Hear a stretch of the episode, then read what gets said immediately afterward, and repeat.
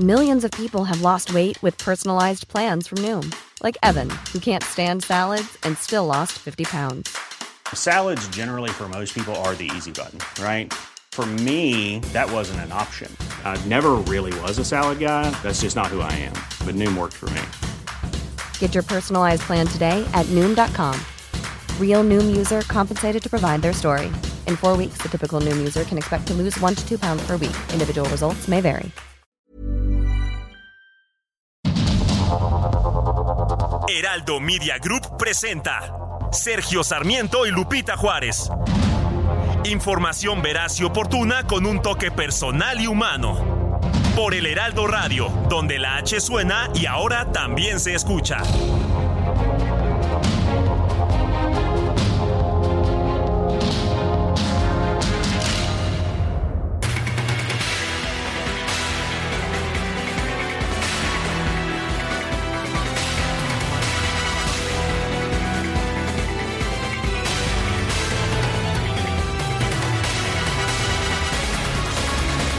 Son las 7 de la mañana en puntísimo de este miércoles 11 de octubre del 2023.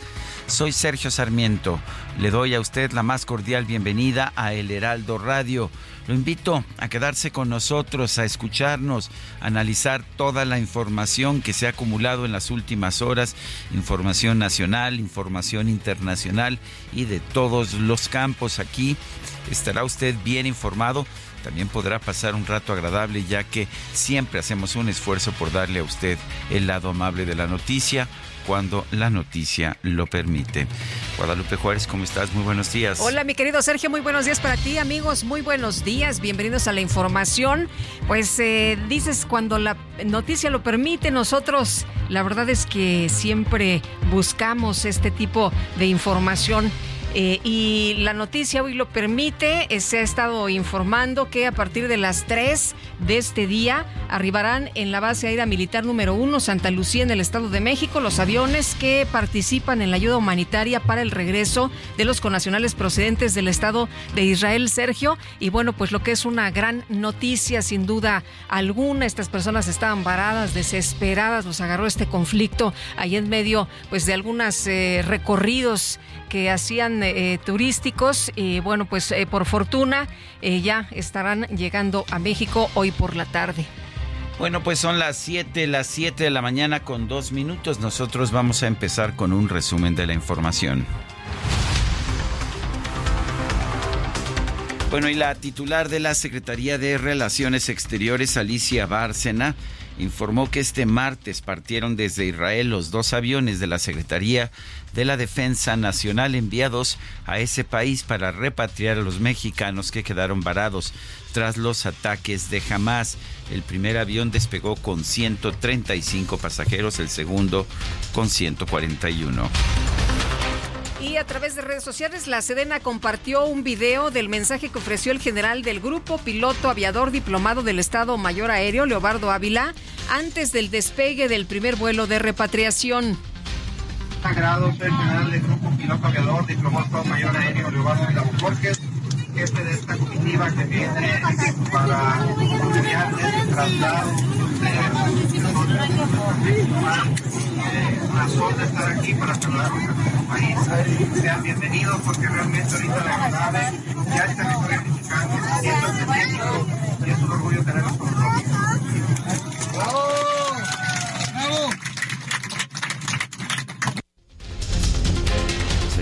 El entusiasmo de estas personas repatriadas eh, después de los atentados terroristas de Hamas.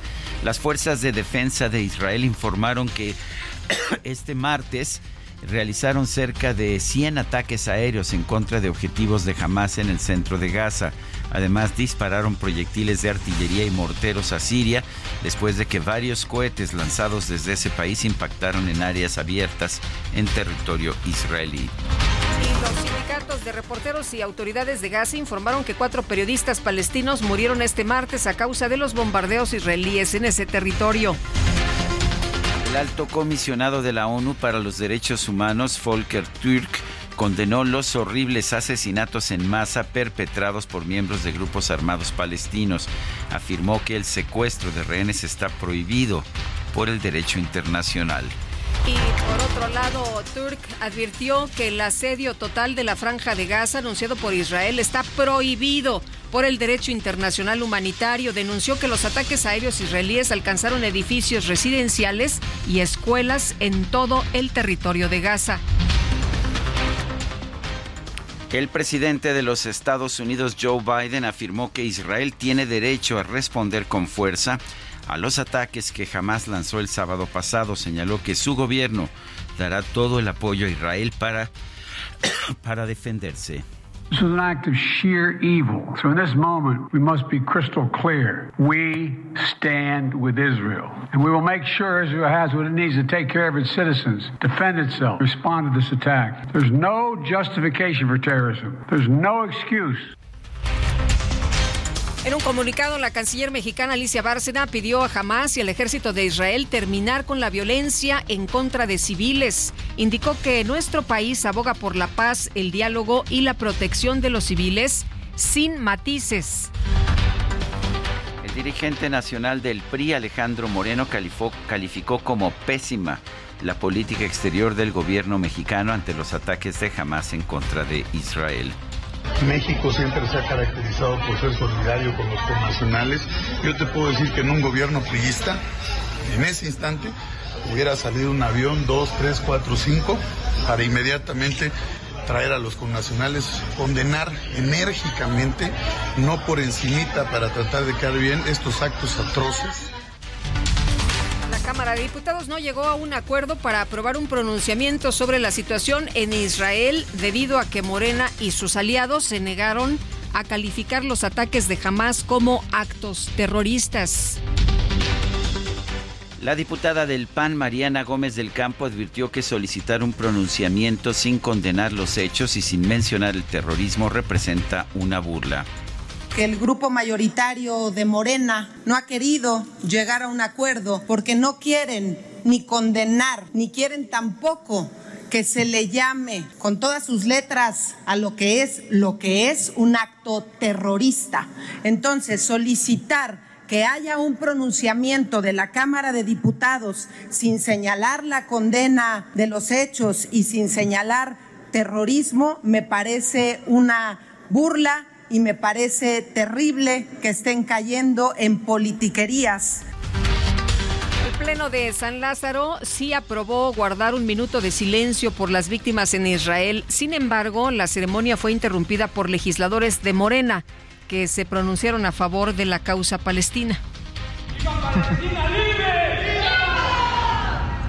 Muchas gracias, pueden tomar asiento. Continuamos con el pronunciamiento de efemérides. Por lo tanto, tiene la palabra la... Por su parte, el Pleno del Senado condenó los ataques terroristas de Hamas contra el pueblo de Israel y guardó un minuto de silencio en memoria de las víctimas sin que hubiera interrupciones. La oposición en el Senado impidió que se alcanzara la mayoría calificada para aprobar el nombramiento del exgobernador de Nayarit, Antonio Echevarría, como consejero independiente del Consejo de Administración de la Comisión Federal de Electricidad por unanimidad la Cámara Alta aprobó reformas a la Ley Federal del Trabajo para que los patrones se abstengan de solicitar o exigir la presentación de cartas de no antecedentes penales para el ingreso, permanencia o ascenso en el empleo. Con 30 votos a favor y 21 en contra, la Comisión de Presupuesto de la Cámara de Diputados aprobó la iniciativa que extingue los fideicomisos del Poder Judicial. El dictamen será presentado esta tarde ante el Pleno. La sección instructora de la Cámara de Diputados determinó iniciar el proceso de desafuero contra el fiscal general de Morelos, Uriel Carmona, solicitado en 2020 por la Fiscalía General de la República. Esto porque lo acusa de ejercicio ilícito del servicio público. Consideró que el funcionario asumió el cargo sin haber realizado los exámenes de control de confianza. Y la fiscal general de la Ciudad de México, Ernestina Godoy, acudió al Senado para participar en un foro sobre los avances en la impartición de justicia en la capital del país. En el evento recibió el respaldo de legisladores de Morena ante su posible ratificación en el cargo. El foro, sin embargo, fue interrumpido por la activista Mariela Albarrán, quien acusa a la fiscal Ernestina Godoy de encubrir al violador de sus hijos, de sus hijas que no escucha a las verdaderas víctimas. Están allá las colectivas que les interesa quedar bien con una fiscalía. Yo no busco un cargo político, yo no busco quedar bien con ella. Hay muchas madres que no han recuperado a sus hijos, mis hijas no tienen justicia, no han dado cumplimiento a la recomendación de derechos humanos. Es una burla que esta mujer pretenda permanecer en el cargo y que no dé voz a las víctimas. Bueno, un grupo de legisladores de oposición encabezados por la senadora Xochitl Gálvez expresó su respaldo a las víctimas de delitos que se oponen a la ratificación de la fiscal Ernestina Godoy.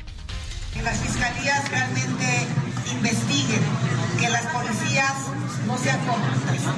Ayer yo veía a la policía pues atacando a las mujeres en lugar de cuidarles. Vemos a las fiscalías protegiendo a los delincuentes en lugar de hacerle justicia a las víctimas. Entonces, eh, estamos aquí, el PAN, el PRI, eh, vamos a invitar al PRD y obviamente eh, vamos a hablar con los coordinadores parlamentarios de la Ciudad de México para que pues no se ratifique a una fiscal que tuvo que cambiar la constitución la diputada federal Adela Ramos anunció su salida de Morena para incorporarse al grupo parlamentario del PAN.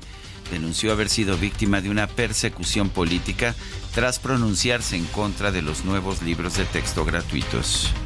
El día de hoy es clara y firme mi decisión de integrarme de manera voluntaria al grupo parlamentario del Partido Acción Nacional el cual, además de ser el primer partido de oposición de México, honorablemente promulga y practica la tan anhelada ideología humanista. Bueno, el dirigente nacional de Morena, Mario Delgado, criticó a los que descalifican los procesos de elección de los coordinadores de los comités de defensa de la Cuarta Transformación, pero aún así buscan participar en ellos. La Coordinación Nacional de Protección Civil informó que el huracán Lidia tocó tierra en el estado de Jalisco como un fenómeno de categoría 4. La Secretaría de Educación Estatal anunció la suspensión de clases en 20 municipios. El presidente López Obrador informó que ya se activaron los planes de Marina y DN3 en la zona del impacto del huracán Lidia con la participación de alrededor de 6.000 efectivos de las Fuerzas Armadas. Las autoridades de protección civil de Guerrero dieron a conocer que el paso de la tormenta tropical Max dejó un saldo de dos muertos, decenas de casas inundadas, deslaves y diversos daños materiales. En información de los deportes, México no contará con tenistas mexicanas en los Panamericanos Santiago 2023 debido a que la Federación Mexicana de Tenis, pues ¿qué cree usted? No realizó a tiempo el registro del equipo femenil. Salón de la Fama del Fútbol en Pachuca invistió a 18 figuras de este deporte, entre los que destacan Rafa Márquez, Cuauhtémoc Blanco, Carles Puyol, Francesco Totti, Carlo Ancelotti y Xavi Hernández, todos ellos investidos como figuras del deporte del fútbol en el Salón de la Fama.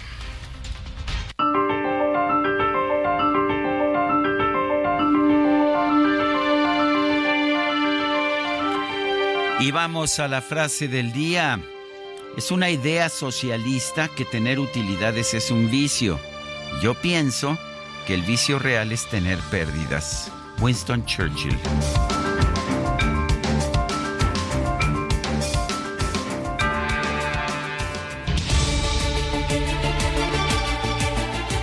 Y vamos a las preguntas. No son encuestas, lo reitero, son simples preguntas y a mucha gente que nos escucha le gusta responder. Ayer preguntábamos en este espacio qué piensa usted de la situación de Pemex. Una empresa sana nos respondió 2.5%. Una empresa enferma 94.5%. No sabemos 3%. Recibimos 4.369 participaciones. La que sigue, por favor. Claro que sí, mi querido DJ Kike. Ya coloqué esta mañana en mi cuenta personal de X arroba Sergio Sarmiento. La siguiente pregunta. ¿Está usted de acuerdo en que el Congreso le quite al Poder Judicial 15 mil millones de pesos que tienen fideicomisos? Sí, nos dice 8.1%, no 88%, quién sabe. 3.9%. En 51 minutos llevamos 1.519 votos.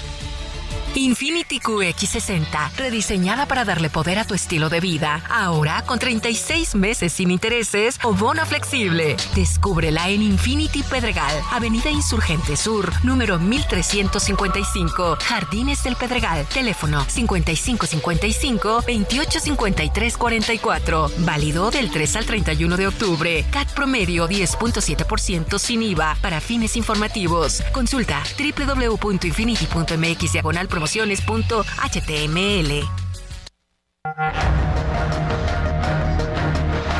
Las destacadas de El Heraldo de México.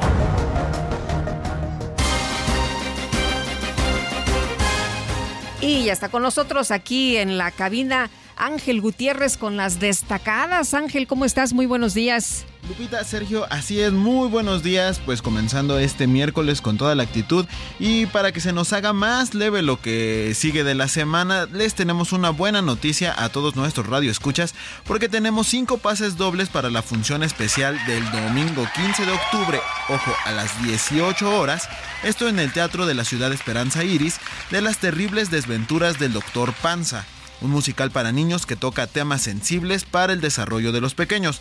Y pues todos los interesados tienen que mandarnos un mensaje a nuestro número de WhatsApp 55 20 10 96 47. repito, 55 20 10 96 47. Y con esta buena noticia, ¿qué les parece si comenzamos de una vez con las destacadas del Heraldo de México? En primera plana, pendientes 700, sacan de Israel a 276 mexicanos. Ciudad de México, Santiago Taboada. La gente espera cambio con futuro. El alcalde de Benito Juárez afirmó que hay logros y resultados que presumir y replicar. Estados. Lidia y Max embisten el occidente del país. Los fenómenos meteorológicos dejaron a su paso derrumbes, inundaciones y damnificados. Mercados. Mejoramiento de vivienda. Infonavit saca jugo a 2 mil millones de pesos. Se, se, destinaron al programa Mejor Así, el cual apoya a derechohabientes que aun cuando dejaron de cotizar al IMSS, tienen ahorro en la subcuenta de vivienda. Orbe. Mata a bebés. Jamás se ensaña. Israel informó que retomó zonas en torno a la franja de Gaza. Palestinos se refugian. Abre nuevo frente con Siria. Y finalmente en meta, Salón de la Fama, Inmortales, El Temo, El Kaiser, Totti, Puyol y el Tigre Azcárraga son investidos en la ceremonia de ídolos. Lupita Sergio, hasta aquí las destacadas del Heraldo de México. Muchas gracias y nos dicen que ya no hay boletos, mi querido Ángel, se acabaron. Rápidamente, nos tardamos más en anunciarlos que en lo que ya se acabaron. Efectivamente. También eso es una buena noticia. Muy bien, muchas gracias Ángel. Gracias, gracias. Hasta luego, muy buenos días. Son las 7 de la mañana con 18 minutos. Vamos a escuchar. Vive la pasión del tenis profesional del 23 al 28 de octubre en la Ciudad Deportiva de Tampico. Las mejores jugadoras del mundo estarán de vuelta. Entrada general 50 pesos y entrada a estadios desde 150 pesos. Adquiere tus boletos en www.showbizticket.com.mx. Pasión, garra y entrega vive al máximo el Abierto Tampico 2023. Síguenos en nuestras redes sociales. Abierto Tampico para las promociones. Dove il mare luccica e tira forte il vento su una vecchia terrazza davanti al golfo di Sorrento un uomo abbraccia una ragazza dopo che aveva pianto. Poi si schiarisce la voce ricomincia il canto. Te voglio bene assai, ma tanto, tanto bene Pues estamos escuchando una canción que ha dejado huella, se titula Caruso. La compuso Lucio Dalla en 1986 y la dedicó al gran tenor italiano Enrico Caruso. Estamos escuchando la interpretación que nos ofrece Luciano Pavarotti. Mañana habría sido el aniversario del nacimiento. Mañana es aniversario del nacimiento, de hecho, de Luciano Pavarotti. Habríamos estado festejando su cumpleaños, pero se nos fue el 6 de septiembre del 2007. Pavarotti nació en Módena, Italia, el 12 de octubre de 1935. Y pues con un día de anticipación, hoy lo estamos recordando, hoy lo estamos celebrando.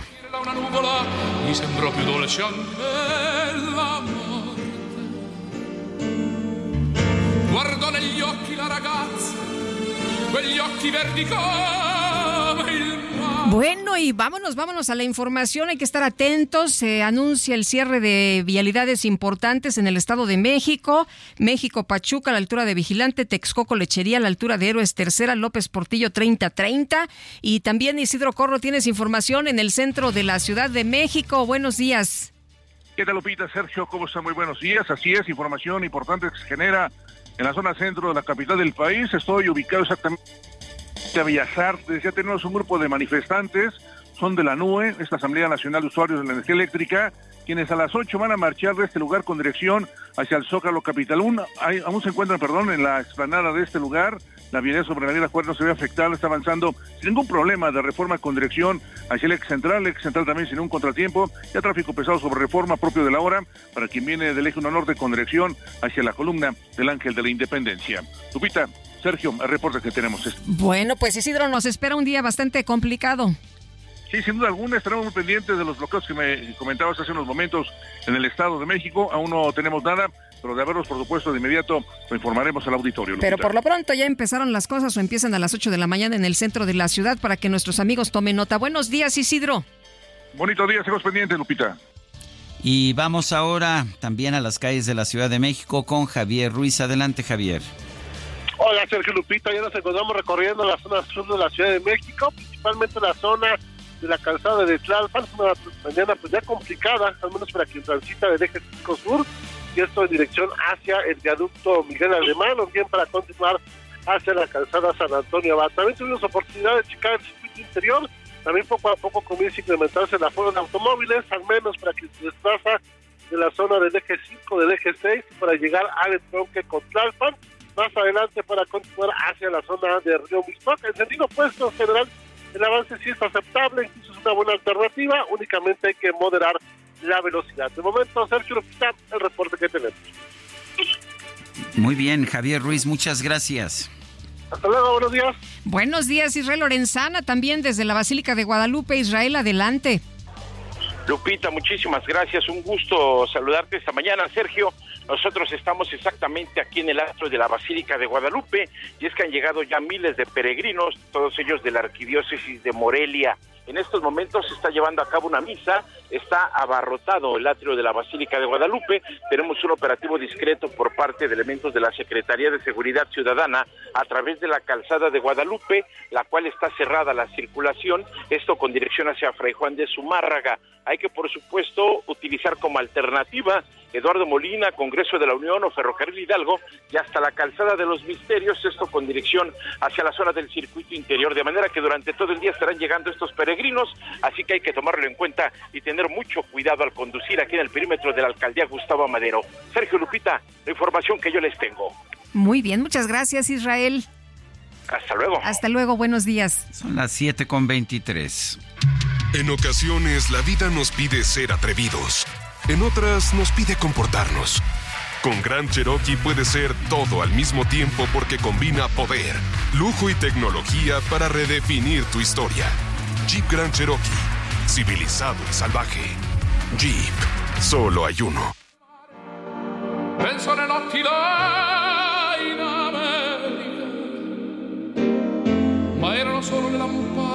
Seguimos escuchando Caruso en la interpretación de Luciano Pavarotti. Mañana es aniversario del nacimiento de Pavarotti. Vamos a estarlo escuchando el día de hoy. Le recuerdo nuestro número de WhatsApp 55 55 20 10 96 47. Vamos a una pausa y regresamos.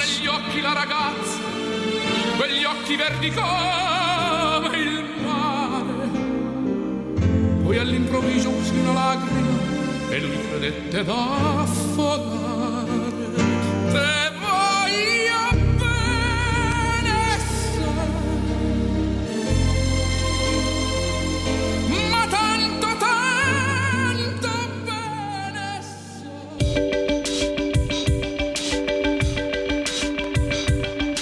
Sergio Sarmiento y Lupita Juárez quieren conocer tu opinión, tus comentarios o simplemente envía un saludo para ser más cálida esta mañana.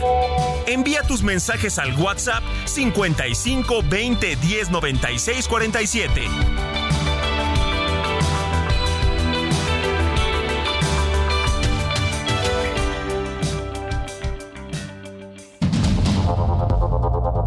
Continuamos con Sergio Sarmiento y Lupita Juárez por el Heraldo Radio.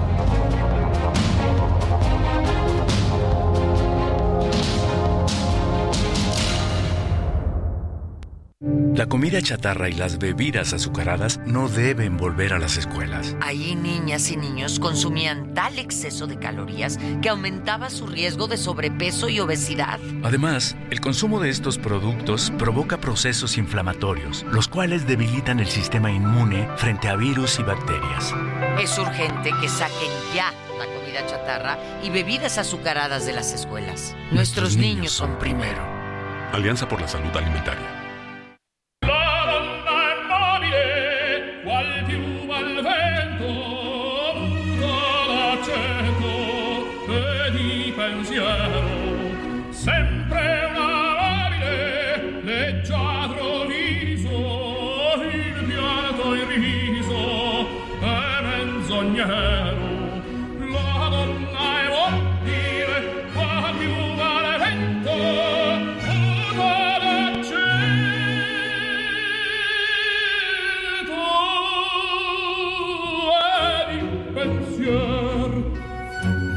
¿Qué te puedo decir, Guadalupe? La mujer es cambiante, la dona è mobile.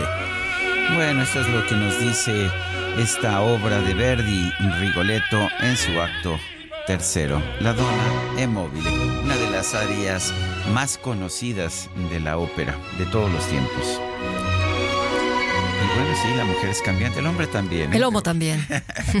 L'uomo, anche l'uomo. Sí. Sí, sí. Oye, este, nada más que que. no- que no me salgan Sí, que no me salgan a mí con que no, no, no. Bueno, pues estamos disfrutando de esta bella música y vámonos también. Estaría bueno quedarse un rato, pero ah, ahí este, que aprovechar este espacio para leer sus mensajes. Muy buenos días, amigos Sergio Lupita y a todos los del equipo de trabajo. Saludos afectuosos desde Tequisquiapan. Soy Patricia. Gracias, Patricia. Y dice Juau, llegué tarde a los comentarios, solo me pregunto qué podemos hacer los que sí entendemos que se está destruyendo al Poder Judicial para impedir que se afiance la dictadura. Saludos cariñosos. Buenos días, Sergio Lupita, Ángel y DJ Iki. Qué terribles las imágenes en Acapulco, resultado de los efectos ciclónicos. Ojalá y como efecto beneficio se recarguen las presas del país. Soy José Ricardo García Camarena del Estado de México. Teníamos una situación, de hecho, muy complicada en las presas, creo que sigue estando. Ahora verifico cómo está la situación de las presas, pero sí, sí, la verdad es que la temporada de lluvias ha sido escasa a pesar de estos estas dos últimas estos dos últimos ciclones que estamos recibiendo. Son las 7 de la mañana con 33 minutos. La titular de la Secretaría de Relaciones Exteriores, Alicia Bárcena, informó que este martes partieron desde Israel los dos aviones de la Secretaría de la Defensa Naciona- Nacional que fueron enviados a ese país para repatriar a los mexicanos varados tras los ataques de Hamas. En la línea telefónica Marta Bárcena, embajadora eminente de México. Marta, gracias por tomar nuestra llamada. En primer lugar, ¿cómo ves esta decisión de mandar aviones de la Fuerza Aérea Mexicana para repatriar a estos mexicanos? Correcta, Sergio. Yo creo que es una decisión correcta porque si bien hay algunos vuelos comerciales que están saliendo de Israel, llegando a Israel, también estamos viendo una cancelación de, muchos de los vuelos que justamente eh, estaban eh, llegando a Israel y que por lo tanto la repatriación de estos mexicanos es prioridad y no somos el único país que lo está haciendo. España también está usando a los aviones militares para traer de regreso a España a los muchos españoles que estaban ah, viviendo o que estaban de turistas en Israel. Y como no sabemos cuál va a ser el desenlace en eh, los próximos días, más, más bien que el, más que el desenlace, la evolución en los próximos días, me parece una medida eh, correcta y eh, enfocada a darle seguridad a los mexicanos. Eh, embajadora, Embajadora, preguntar sobre pues lo que ha mencionado el presidente Andrés Manuel López Obrador, esta posición, esta respuesta de la embajada de Israel en nuestro país y pareciera ser que tenemos dos posiciones, la del presidente y la de la Secretaría de Relaciones Exteriores. Eh, esa es una de las lecturas que se está dando, Lupita. Mira, eh, yo tengo varios comentarios a este respecto. Cuando hay un acto terrorista, como el que sin duda cometió Hamas en Israel, en donde mató a muchísimos niños, mujeres, personas mayores y, se llevó como rehenes a más de 200 personas, eh, no cabe más que la condena, porque no hay manera de justificar un acto terrorista así. Eh, entonces, no puede haber neutralidad ante el terrorismo. Y eso fue lo que la Secretaría de Relaciones Exteriores, de una u otra manera, lo dijo.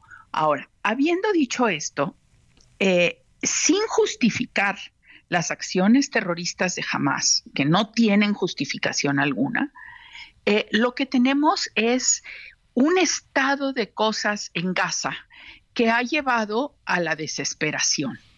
Eh, un estado de cosas en Gaza que ha llevado a que un enviado del Vaticano en esa zona diga que Gaza es una prisión al aire, eh, una prisión abierta.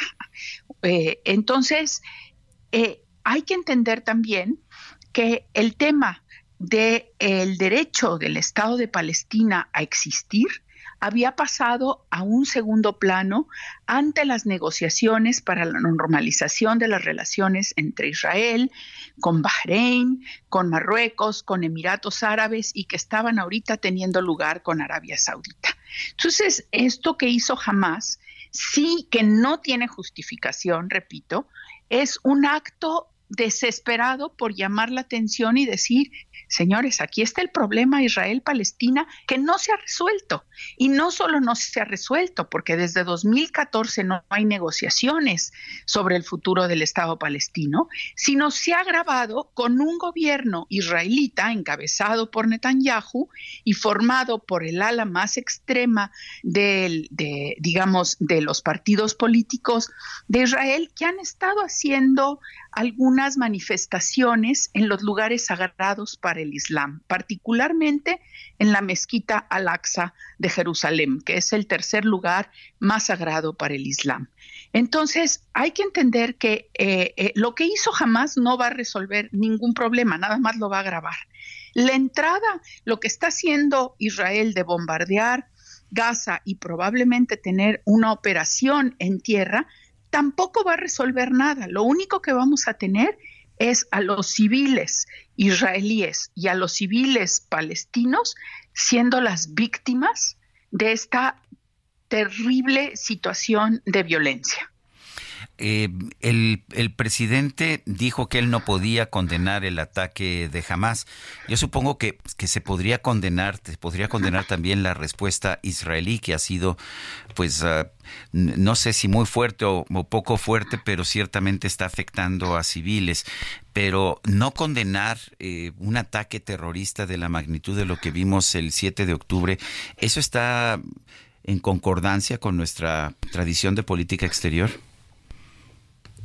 Mira, Sergio, yo ya lo dije al principio y lo repito, creo que debimos de haber eh, condenado sin ningún ambaje el ataque terrorista de Hamas a Israel y, la matanza que hizo de civiles inocentes israelíes. No hay vuelta de hoja.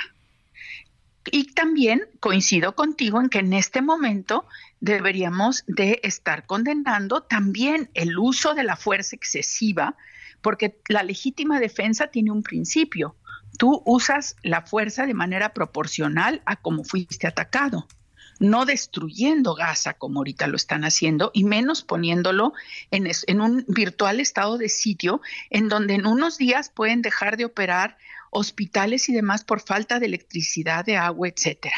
Entonces, creo que eso es lo que debe llevar a la claridad, a buscar que haya eh, contención en las medidas de respuesta que se están adoptando y que se busque liberar a los rehenes, que esos, eh, la mayoría pues son todos inocentes y eh, y por supuesto, ahorita muchos países están llamando a la reanudación del proceso de paz en Medio Oriente, que sin duda se tendrá que dar, pero no va a ser en este momento. Entonces, ahorita lo, de mayor preocupación es qué va a ser Israel después de los bombardeos. Si va a entrar en tierra, cómo va a seguir el sitio de Gaza, cómo está buscando tanto Israel como Estados Unidos que no se le abran otros frentes de guerra, porque puede ser el frente norte con Hezbollah, no sabes cómo va a reaccionar la gente en Cisjordania, en la Riviera Occidental del Jordán, que es, está gobernada por la autoridad palestina, no por Hamas. Ya hay eh, eh, esfuerzos de mediación, sobre todo encabezados por Qatar, que siempre ha sido cercano a la hermandad musulmana, que es a la que ha estado afiliado históricamente Hamas. Eh, pero en este momento los propios israelíes dicen no es momento de mediación, ahorita tenemos que responder. Y ya más adelante eh, eh, podrán ver de nuevo la mediación, el proceso de paz y también la investigación de qué pasó con esta falla tan grande de los supuestamente infalibles servicios de inteligencia de Israel. Eh, una, una pregunta más a Marta, embajadora. Eh, la salida de Juan Ramón de la Fuente de la representación ante la ONU, ¿cómo la ves? Y la designación de Héctor Vasconcelos como posible, en caso de ser ratificado, como posible embajador ante la ONU. Pues mira, Juan Ramón de la Fuente tenía muy claro que su prioridad era estar en Nueva York durante la presencia de México como miembro no permanente del Consejo de Seguridad. Concluyó el año pasado y él pues lo que hizo fue cumplir con los tiempos de su salida. Eso era lo que él tuvo de en mente desde un principio, entonces no resultaba para quienes lo conocemos y lo que él había dicho sorpresiva la salida de Juan Ramón. En el caso de Héctor Vasconcelos, pues es una, un fundador de Morena, es un profesionista respetable, pero como yo lo he dicho, Sergio, no es diplomático de carrera, ¿eh? hay que tenerlo muy claro. Ha sido cónsul general en Boston y fue mi antecesor como embajador de México ante el Reino de Dinamarca por nombramientos políticos de gobiernos de Cedillo y de Vicente Fox. No es diplomático de carrera y no tiene experiencia en el plano multilateral. Ahora, Bien, ya como México no es miembro no permanente del Consejo de Seguridad, pues tendrá que actuar sobre todo en la Asamblea General. Y eh, francamente, pues eh, él sabrá, él considera que sí tiene el perfil y el presidente también. Quienes somos diplomáticos de carrera con experiencia multilateral, pensamos que la experiencia multilateral no se adquiere de la noche a la mañana y menos cuando falta un año para la conclusión del gobierno actual. Marta Bárcena, embajadora eminente de México, gracias por esta conversación. Muchas gracias a ti, Sergio, a Lupita y a todo el auditorio del Heraldo Radio. Gracias, embajadora. Muy buenos días. Y las autoridades de protección civil de Guerrero dieron a conocer que el paso de la tormenta tropical Max dejó un saldo de dos personas muertas. Hay varias casas inundadas y vamos a platicar precisamente con Abelina López, alcaldesa de Acapulco, sobre lo que ha ocurrido en las últimas horas. Abelina, ¿cómo está usted? Muy buenos días. Buenos días, gusto en saludarla. Igualmente. Cuéntenos, eh, eh, tenemos el, eh, ya el reporte de dos personas muertas. ¿Ha cambiado la situación? ¿Hay más personas en esta situación? cuéntenos qué pasa con la inundación y las casas que fueron afectadas, los deslaves. Tengo entendido que también hay diversos daños materiales. Platíquenos cómo está la situación en estos momentos. Sí, primero quiero agradecer la oportunidad de pues de interactuar de a través de este medio nacional. En el caso particular de, de Acapulco, que es el que pues finalmente estoy a cargo de él, eh, hemos hicimos muchísimo trabajo preventivo antes de, de todas estas eh, temporadas de lluvia y traemos eh, como en 22 comunidades que se caída de árboles, que si que si se cayó eh, un, un deslave de, de, un cerrito. Eh, en, en términos generales, en el caso de Acapulco, año tras año traíamos problemas en la zona de Amante que le llamamos Rinconada. Se inundaban hasta, llegaba hasta dos metros el agua. Este año hicimos una inversión de 10 millones de pesos y logramos canalizar el agua eh, y les compramos algunas bombas para eh, tener de varios frentes la salida del agua Hoy, por cierto, pues no hubo, no hubo, no hubo afectaciones en la venta, que era otro dolor de cabeza año tras año. Este año logramos eh, derrubar una casa que compramos que habían construido en el canal. Eh, había varios diques en el canal. También logramos todo ese trabajo, la limpieza. Eh, hoy tampoco hubo, hubo, hubo, inundación, solamente a dos casas o tres casas le entró el agua. en la parte lo único que sí traemos eh, un poco ahí, eh, un poco este fuerte quizás, lo que es Canal El Perro y Canal El Muerto, hacen como una, una T, hacen, y eso eh, finalmente se hace como un dique, y todo la, el canal del, del, del perro no logra, vaya, no logra salir como debiera ser y eso provoca la inundación. Pero estamos ahí, no hay eh, el día de ayer estuvimos en las casas limpiándolas, todo, todo en torno a lo que conlleva esa parte.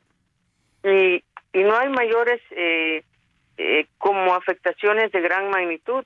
Si se cayó este, caída de árboles, que registro eh, caídas de barda, registro como unas 15, deslave como unos 22, este, y, y en 22 comunidades ha habido también deslave, pero eh, falta de luz, caída de árboles, pero no más allá, no más allá. El trabajo de todo el año, el trabajo preventivo, la, la, la grandeza de, de, de, que no pasa, no pase incidentes, es que todos asumamos lo que nos corresponde. ¿Qué significa? No tirar basura en las barrancas, porque esto es lo que provoca que, que, que haga tapón, que haga tapón y es como hace que el agua se, de alguna manera se desborde. Pero si todos entendemos eso, creo que finalmente no tiene por qué haber incidentes. Entonces, eh, estamos, eh, gracias a Dios, en el caso de Acapulco, no hay mayores incidentes. Bueno. bueno, pues entonces eh, no, no, ve mayores incidentes, piensa que ya se recuperó. Si viniera alguna otra tormenta en los próximos días, ¿estarían listos para, para enfrentarla? Bueno, una, una, eh, siempre con la naturaleza eh, no hay poder humano que le pueda. Estamos, hemos trabajado, hemos hecho los trabajos preventivos eh, para esto y estamos de alguna manera, pues atentos, ¿no? A, toda esta esta parte que va a seguir lloviendo ya hoy hoy va a seguir lloviendo, pero ya no con la intensidad que llovió el, el 9, ¿no? Entonces, pues estamos humanamente preparados, pero la naturaleza nos rebasa. Muy bien, pues eh, alcaldesa Abelinda López, gracias por conversar con nosotros esta mañana. Muy buenos días. Buen día. Bueno, pues ah, eh, estamos viviendo un, un final de temporada de de ciclones bastante complicada.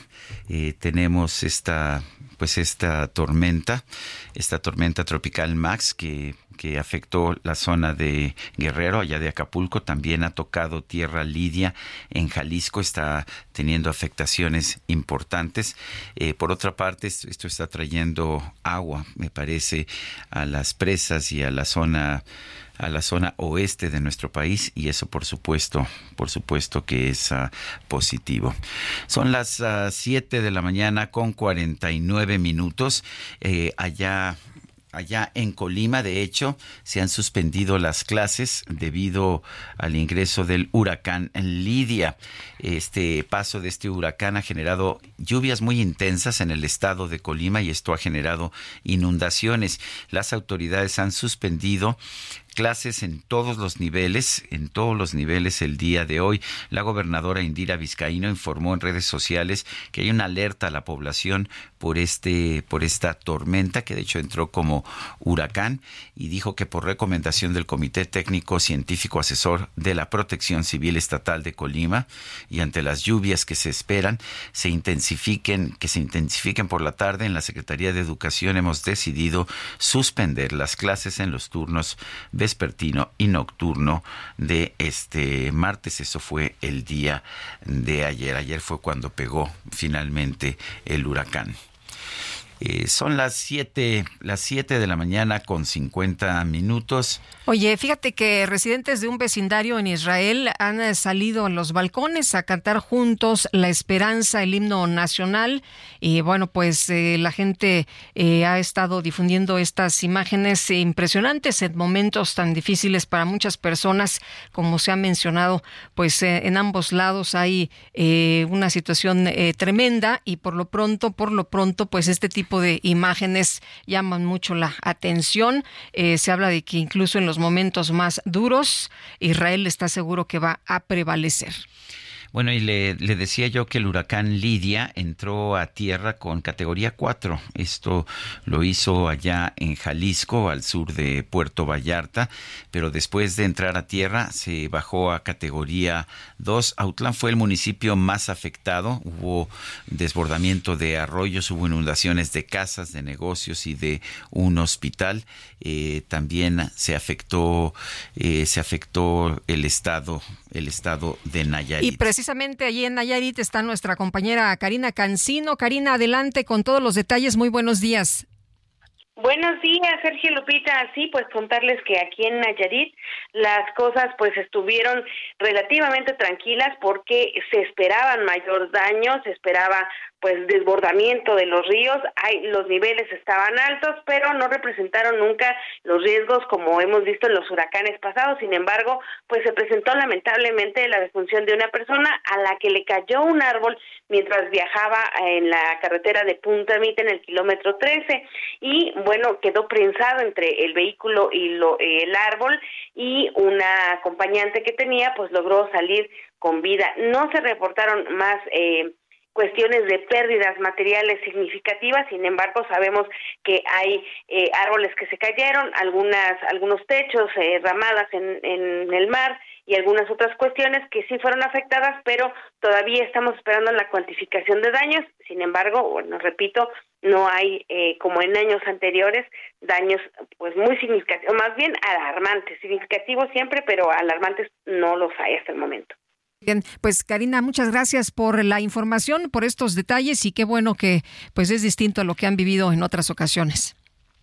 Así es, pues vamos a esperar los reportes también de los municipios del norte, aunque bueno, allí se sabe que las lluvias son las que provocarían algunos destrozos con desbordarse en los ríos, pero eh, pues hasta el momento no se nota nada más. Sabemos que hay 137 personas desplazadas por las lluvias en el sur de Nayarit, en Aguacatlán y Compostela, pero también el secretario de Seguridad nos decía que eh, podrían volver en las próximas horas a sus casas, así que estamos esperando indicaciones. Solo eh, nos acaban de confirmar en estos momentos que van a seguir suspendidas las clases hasta la próxima semana. Así que eso es lo que estaba pasando aquí en el estado. Muy bien, Karina, gracias. Buen día. Buenos días. Y vamos rápido al clima. El pronóstico del tiempo con Sergio Sarmiento y Lupita Juárez.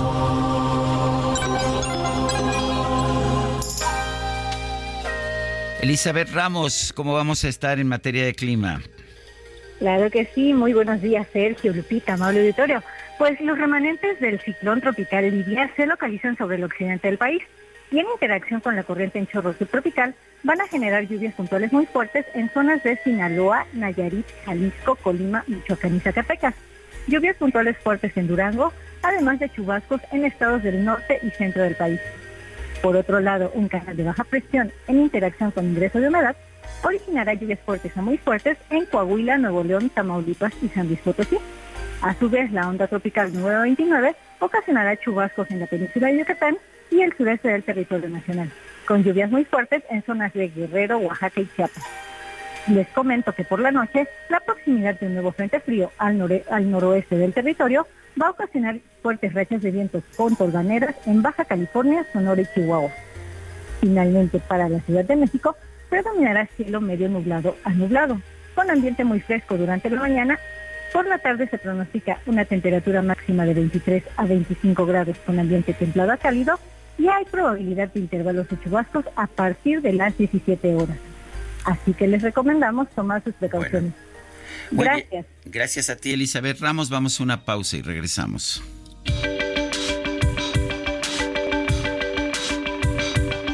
Sergio Sarmiento y Lupita Juárez quieren conocer tu opinión, tus comentarios o simplemente envía un saludo para ser más cálida esta mañana. Envía tus mensajes al WhatsApp 55 20 10 96 47.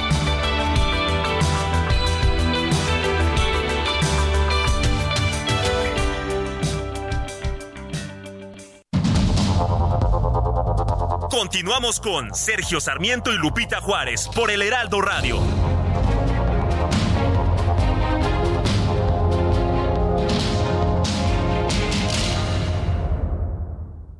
La comida chatarra y las bebidas azucaradas no deben volver a las escuelas. Ahí niñas y niños consumían tal exceso de calorías que aumentaba su riesgo de sobrepeso y obesidad. Además, el consumo de estos productos provoca procesos inflamatorios, los cuales debilitan el sistema inmune frente a virus y bacterias.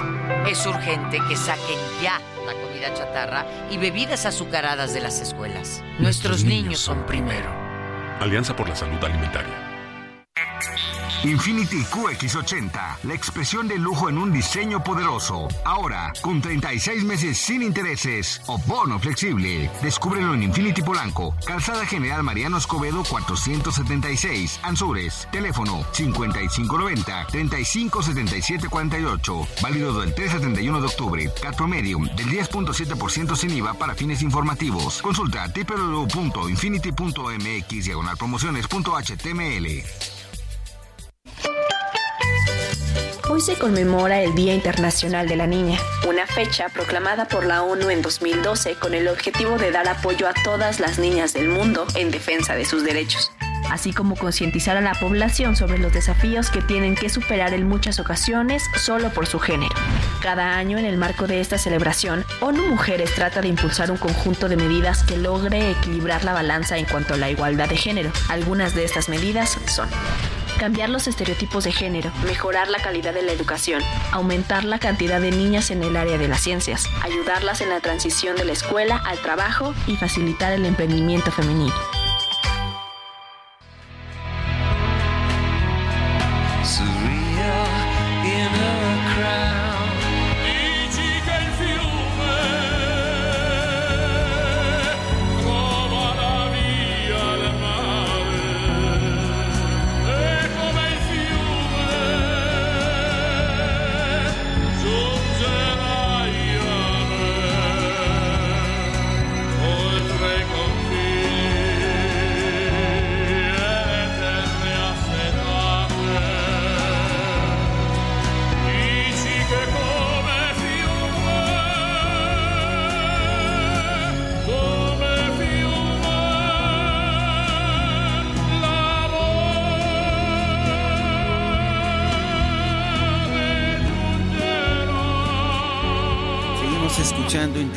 De Luciano Pavarotti Esto que estamos oyendo es de una canción en la que participa con la banda de rock irlandesa U2.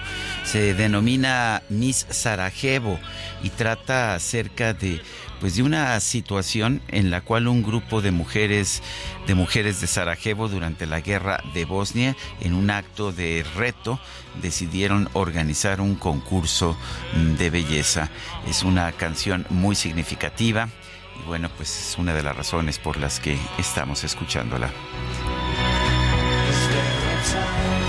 Nos la solicitó una persona de nuestro auditorio y le agradecemos mucho durante esta pues este concurso, la ganadora Inela Nogic y el resto de las participantes pues tomaron una pancarta con la leyenda No dejes que nos maten.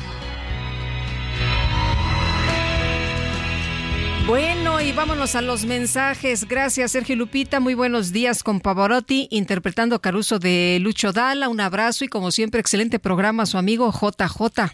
Dice otra persona: saludos, por favor, a Sergio Lupita. Siempre los escucho en el camino a dejar a mis hijas a la escuela. Me encanta cómo tratan los temas. No nos pone su nombre. Le recuerdo cuando nos mande un mensaje de WhatsApp al 55 2010 96 44 pónganos su nombre, sus datos en el mismo mensaje para que podamos nosotros leerlo. Creo que le van a marcar a alguien más. 55 20 10 96 47. 47. 47, repito, 55 20 10 96 47. Y eh, se le marcan a alguien más, pues ahí nos lo saluda. Oye, vámonos con información de Jorge Almaquio. Fíjense ustedes que con 30 votos a favor y 21 en contra, la Comisión de Presupuesto de la Cámara de Diputados aprobó la iniciativa que extingue los fideicomisos del Poder Judicial.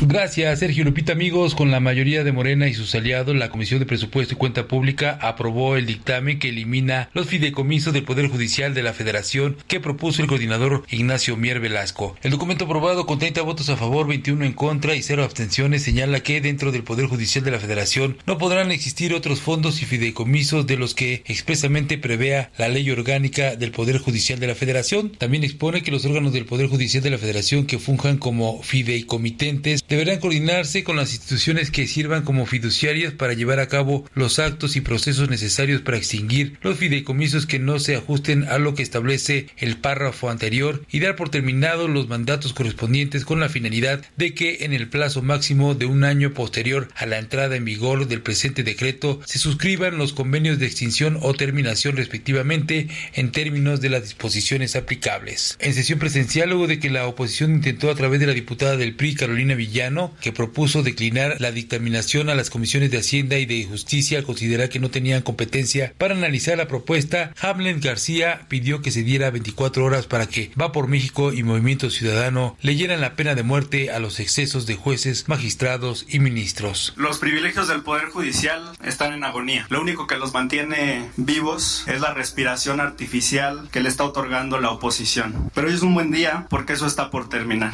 Aprobaremos esta extinción en comisiones y con toda pausa le solicitaría que atendiendo a los precedentes de la Suprema Corte de Justicia de la Nación, dejáramos entre la declaratoria de publicidad del dictamen y el inicio de la discusión por lo menos 24 horas para que la oposición tenga oportunidad de leer y releer esta pena de muerte a los privilegios del Poder Judicial. Héctor Saúl del Partido Acción Nacional indicó que en la iniciativa se perpetra la estrategia de asfixiar a todo órgano o poder que no tenga consonancia con el gobierno federal, como lo intentó con el Instituto Nacional Electoral y el INAI, con una propuesta agresiva que menoscaba el Poder Judicial, pero además que afecta los derechos de los trabajadores. Esta iniciativa totalmente va en contra de la progresividad de los derechos laborales de los trabajadores de base, de los trabajadores y mandos medios del Poder Judicial de la Federación, toda vez que ahí se prevén prestaciones que han adquirido a través de décadas y de lucha de los trabajadores del Poder Judicial de la Federación y que se pretenden borrar de un solo plumazo. No vamos a permitir de ninguna forma que esta iniciativa atente en contra de la progresividad de los derechos laborales de los trabajadores del Poder Judicial de la Federación. Mario Miguel Carrillo afirmó que con la propuesta no se meten con el presupuesto del Poder Judicial y lo que buscan es que se dé total transparencia a los recursos ya que no hay claridad en la forma como se gastan dichos recursos que puntualizó provienen del erario público. Margarita Zavala, quien adelantó que van a litigar la imposición de Morena en la Suprema Corte,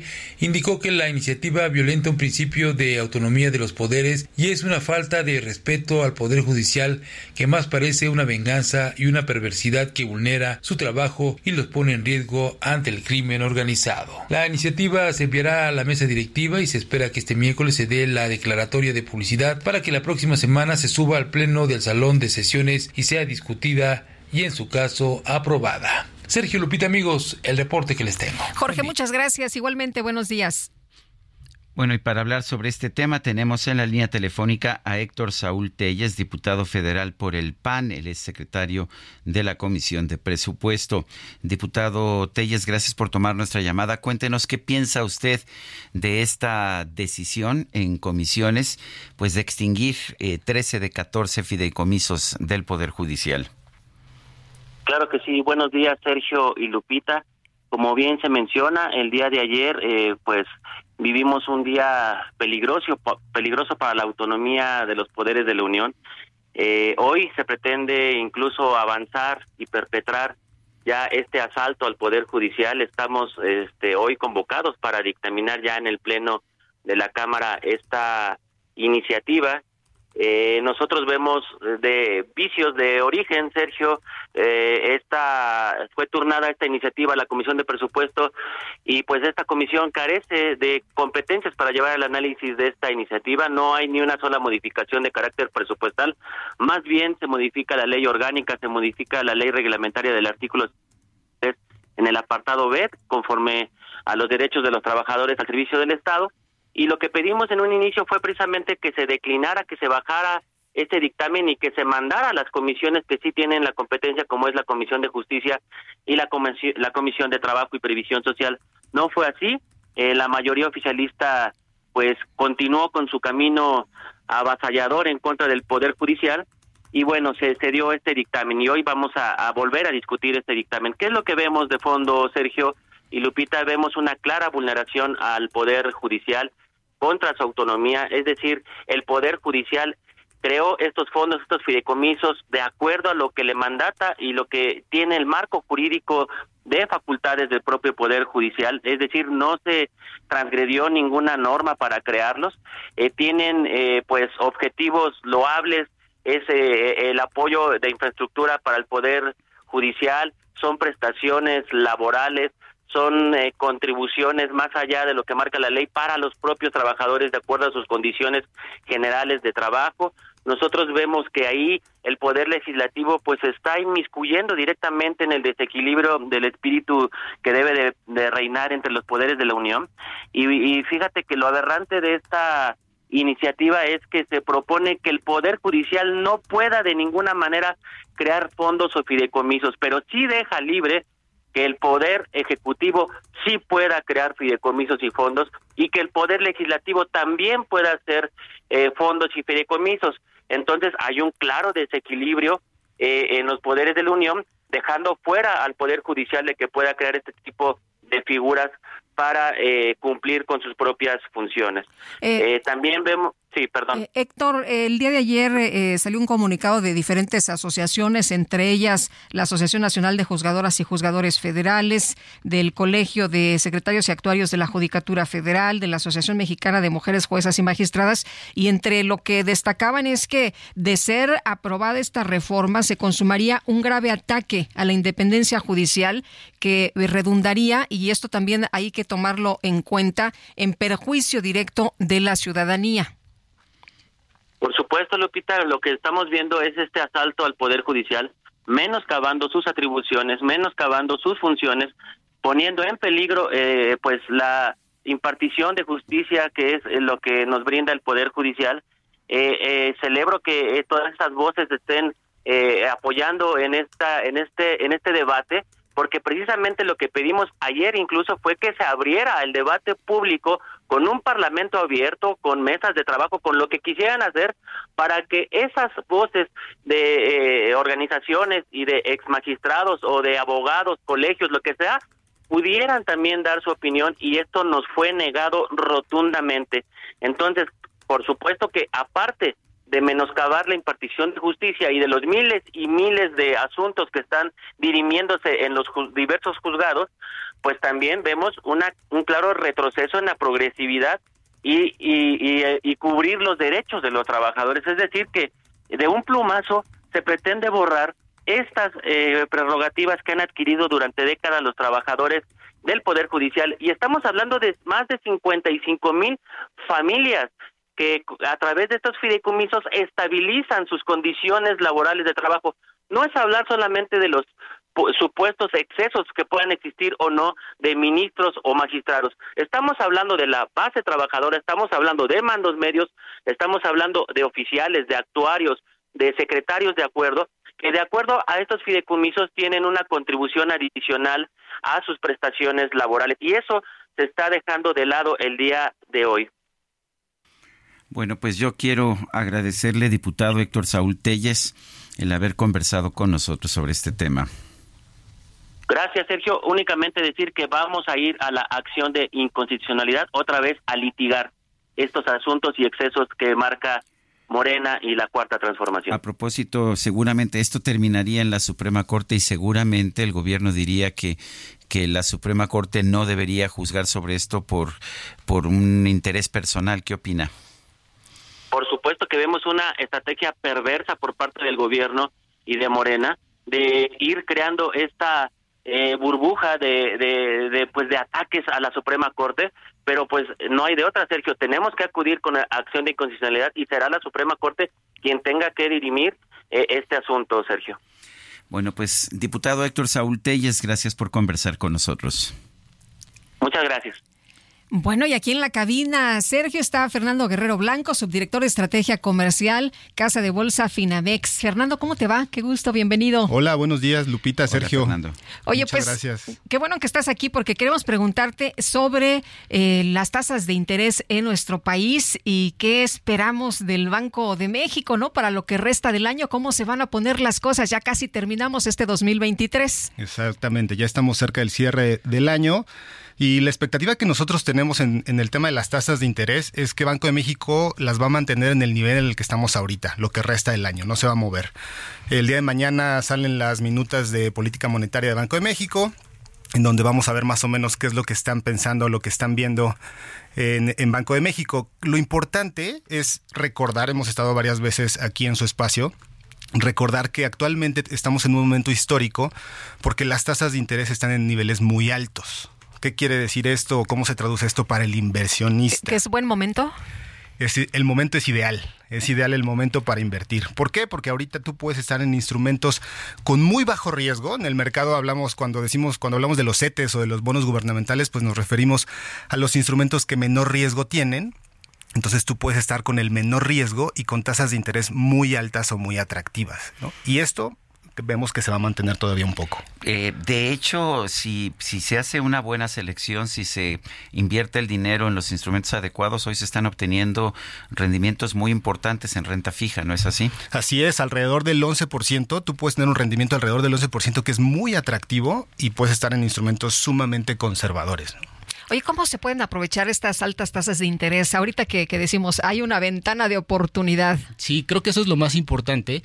Y nosotros en Finamex lo vemos con mucha preocupación, porque resulta que tenemos un momento histórico muy importante, oportunidades muy buenas, y la mayoría de las personas no lo está aprovechando. Bueno, pero es que vemos también que los bancos tradicionales eh, pues te siguen dando rendimientos eh, a veces nulos y a veces ridículos. Así es, y por eso decimos que no lo están aprovechando, porque efectivamente, como dice Sergio, la mayoría de las personas tiene su dinero en su cuenta de débito, en su cuenta de ahorro, en su cuenta de cheques, en donde no les genera nada de rendimiento. La mayoría genera 0%. En el mejor de los casos tendrás un poquito de rendimiento. Oye, es que tenemos esa idea eh, a lo mejor porque no entendemos bien estos procesos de que con guardarlo ya es más que suficiente. Exacto, es uno de los mitos que tenemos que romper, porque si tú guardas el dinero nada más, pues resulta que hay un factor que se llama inflación, que es el crecimiento de los precios. Y si tú guardas el dinero nada más, el día de mañana no te va a alcanzar para eso que te querías comprar o te querías ir de viaje o para lo que querías utilizar ese dinero. Hace mucho tiempo que la renta fija no daba rendimientos superiores a la inflación. Eh, ¿Cuánto tiempo están calculando ustedes que va a durar esto? Mira, nuestra expectativa por lo menos es que de aquí al, el primer trimestre o de aquí a marzo no se van a mover las tasas de interés, pero aún el siguiente año, cuando el Banco de México si empieza a bajar las tasas de interés, eh, estamos viendo que van a seguir en niveles, en niveles altos y por arriba de inflación. ¿no? Nuestra expectativa si el siguiente año está en 8.25 la tasa al cierre.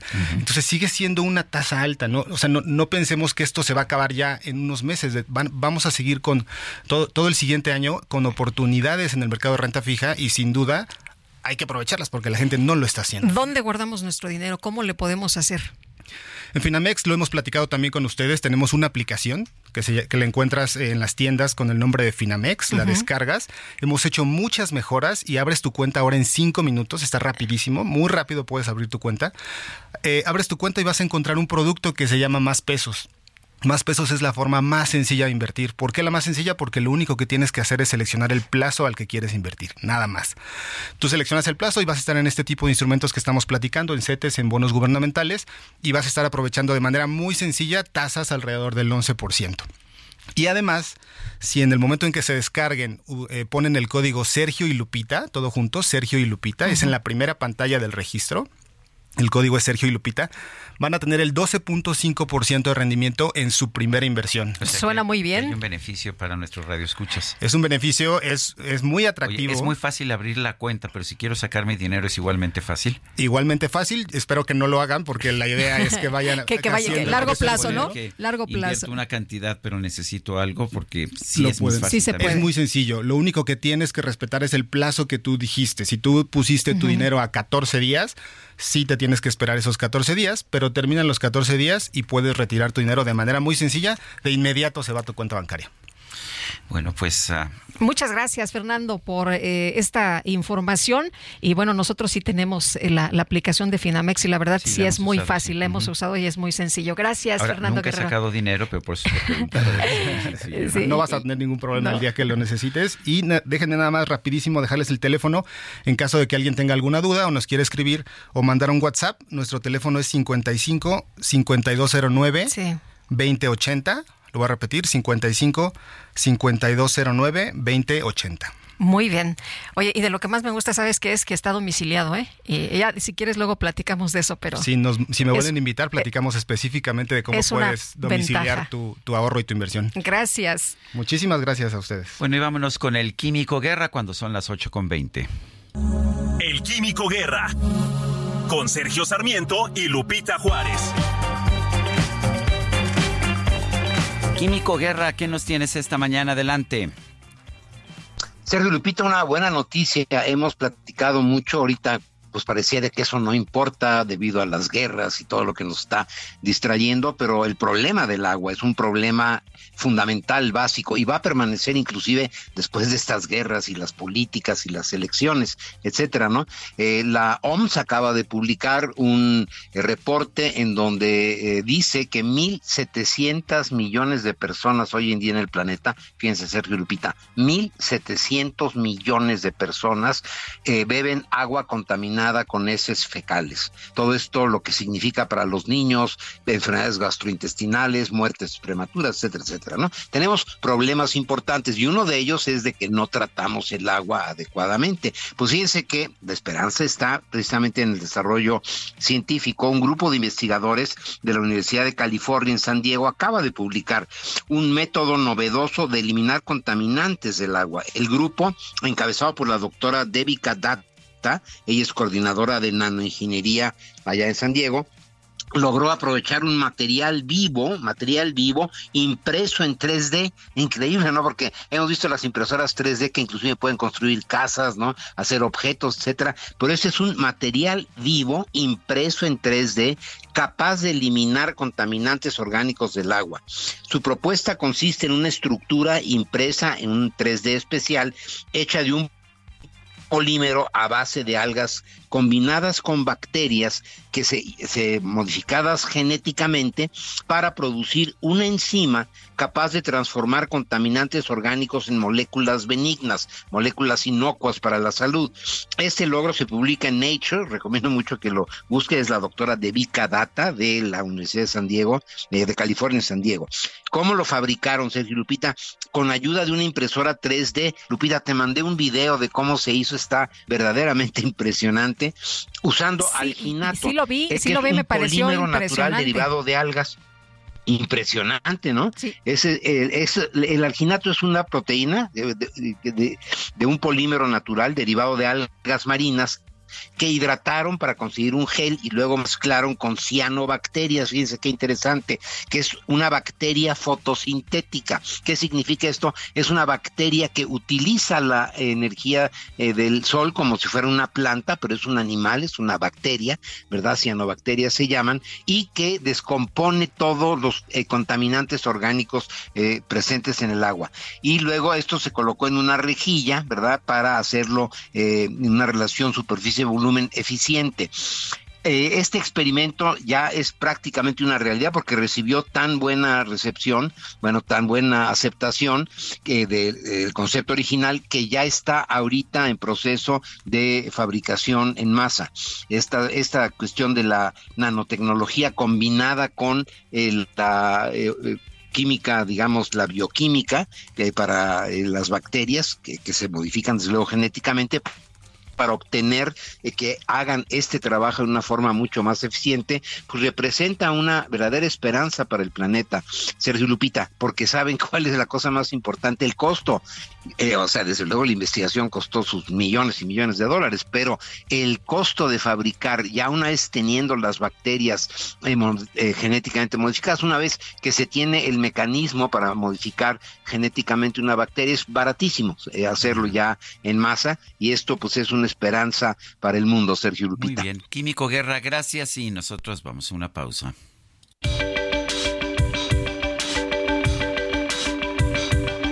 Sergio Sarmiento y Lupita Juárez quieren conocer tu opinión, tus comentarios o simplemente envía un saludo para ser más cálida esta mañana. Envía tus mensajes al WhatsApp 55 20 10 96 47.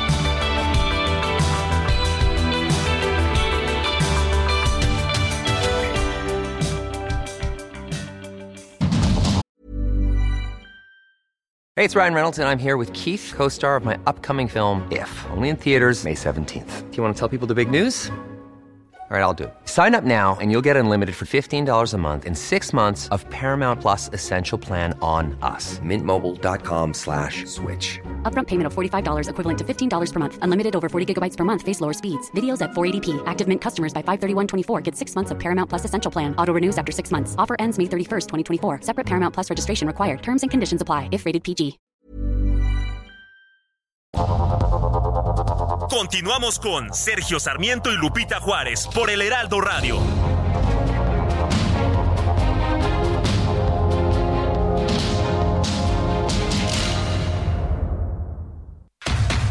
Abierto Tampico del 23 al 28 de octubre. Disfruta del mejor tenis del mundo en Tampico. Boletos desde 150 pesos. Más de 15 restaurantes, firmas de autógrafos, juegos infantiles y mucho más. Garra, pasión y entrega. Ven y disfruta con nosotros. Boletos en www.showbizticket.com.mx. Síguenos en redes sociales. En ocasiones la vida nos pide ser atrevidos. En otras nos pide comportarnos. Con Gran Cherokee puede ser todo al mismo tiempo porque combina poder, lujo y tecnología para redefinir tu historia. Jeep Grand Cherokee. Civilizado y salvaje. Jeep. Solo hay uno. Jaque Mate con Sergio Sarmiento.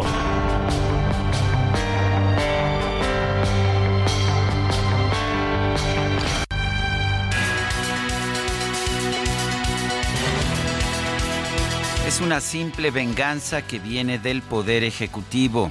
La decisión de Morena en la Cámara de Diputados, hasta ahora en comisiones, pero que seguramente se votará hoy en el Pleno, para extinguir 13 fideicomisos de 14 del Poder Judicial algunos de los cuales son de la Suprema Corte, otros de la Judicatura Federal y algunos más del Tribunal Electoral, no es más que una venganza del presidente de la República por las recientes decisiones de la Suprema Corte de Justicia.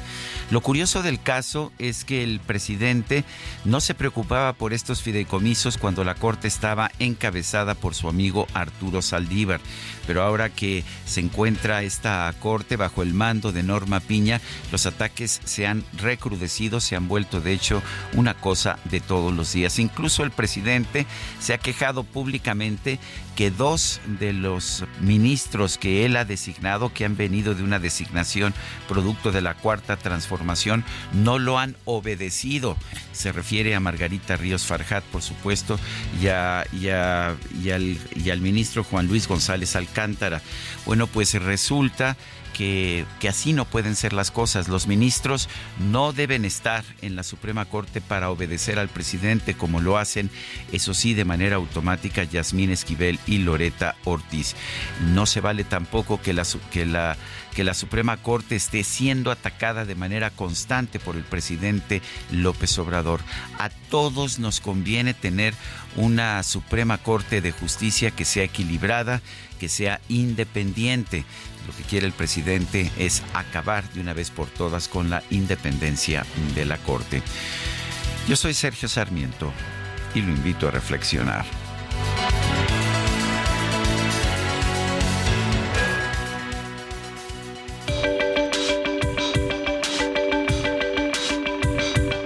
Para Sergio Sarmiento, tu opinión es importante.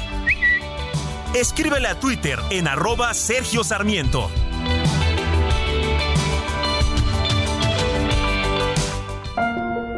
Todas tus compras de la marca Silly apoyan a FUCAM para detectar el cáncer de mama. Chécate a tiempo, te lo mereces.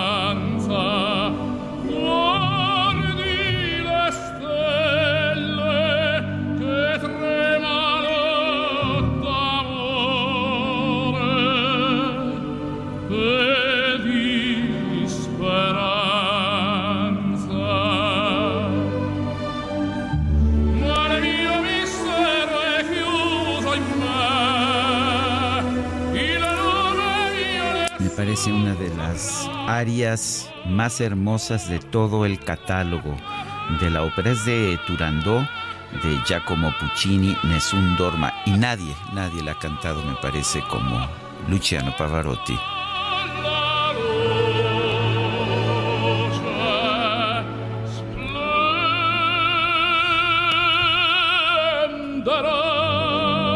Bueno, hay que conocer la trama. Eh, lo, que, lo que canta este tenor es que dice que nadie debe dormir allá en China eh, mientras no se averigüe el nombre de un atrevido pretendiente, de un atrevido pretendiente de, la princesa, eh, de, de, una princesa que está buscando marido, Turandó se llama precisamente esta princesa. El príncipe Calaf está lanzando un desafío para tratar de resolver las ah, pues eh, las adivinanzas que pone esta princesa para quien vaya a comprometerse con ella. Y entonces ah, en este momento se ordena que, que nadie que nadie duerma en Pekín mientras no se averigüe el nombre de este príncipe que nadie conoce.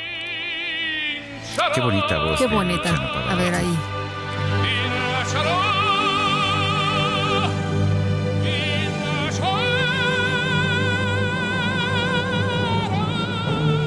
es cuando todos aplaudimos, por supuesto. Oye, ¿sabes qué? Llega tan alto, llega tan alto Pavarotti aquí que, que no puedes más que Oye, ¿cómo se siente hasta la piel, hombre?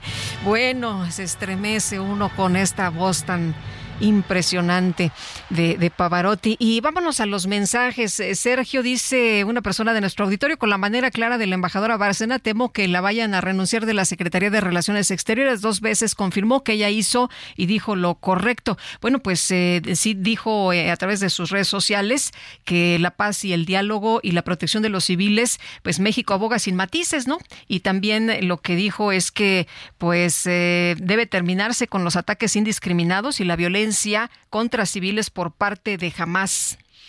Dice otra persona, el presidente no condena el terrorismo de Hamas, ya que se daría un balazo en el pie, puesto que ha tolerado durante su gobierno el terrorismo de los cárteles. Saludos cordiales, Carlos Palacios. Eh, nos dice una persona de nuestro auditorio, Arnold, eh, Lupita, Sergio, buenos días, escuchando su magnífico programa. Ya sabemos que la doctrina del peje lagarto, esos terroristas asesinos sanguinarios son seres humanos. Habrá que darles abrazos, no balazos. También su pensión del bienestar y hasta acusarlos con sus mamás. ¿A qué tipo? Es lo que nos dice Arnold. Bueno, hay una decisión en comisiones del Instituto Nacional Electoral para, para que de las cinco candidaturas a gobiernos, a entidades de la federación el próximo año, o de las nueve, perdón, candidaturas, cinco sean para mujeres y cuatro para hombres. Los partidos políticos están eh, rechazando esta posición y bueno, vamos a, a conversar sobre este tema con Dania Rabel, consejera del Instituto Nacional Electoral. Consejera, gracias por tomar nuestra llamada. Explíquenos la, la decisión de eh, que se está buscando para que sean cinco candidatas y cuatro candidatos en, en cada uno de los partidos para las elecciones a entidades federativas del próximo año. Muy buenos días, Sergio y Lupita. Buenos días. Eh, efectivamente, como tú lo decías, Sergio, eh, lo que nosotros vimos en Comisiones Unidas de Prerrogativas y de Igualdad de Género y No Discriminación es una propuesta que nos hicieron las áreas técnicas para que se aplicara la paridad en las postulaciones en las gubernaturas que se van a renovar el próximo año, que como referías, efectivamente son nueve.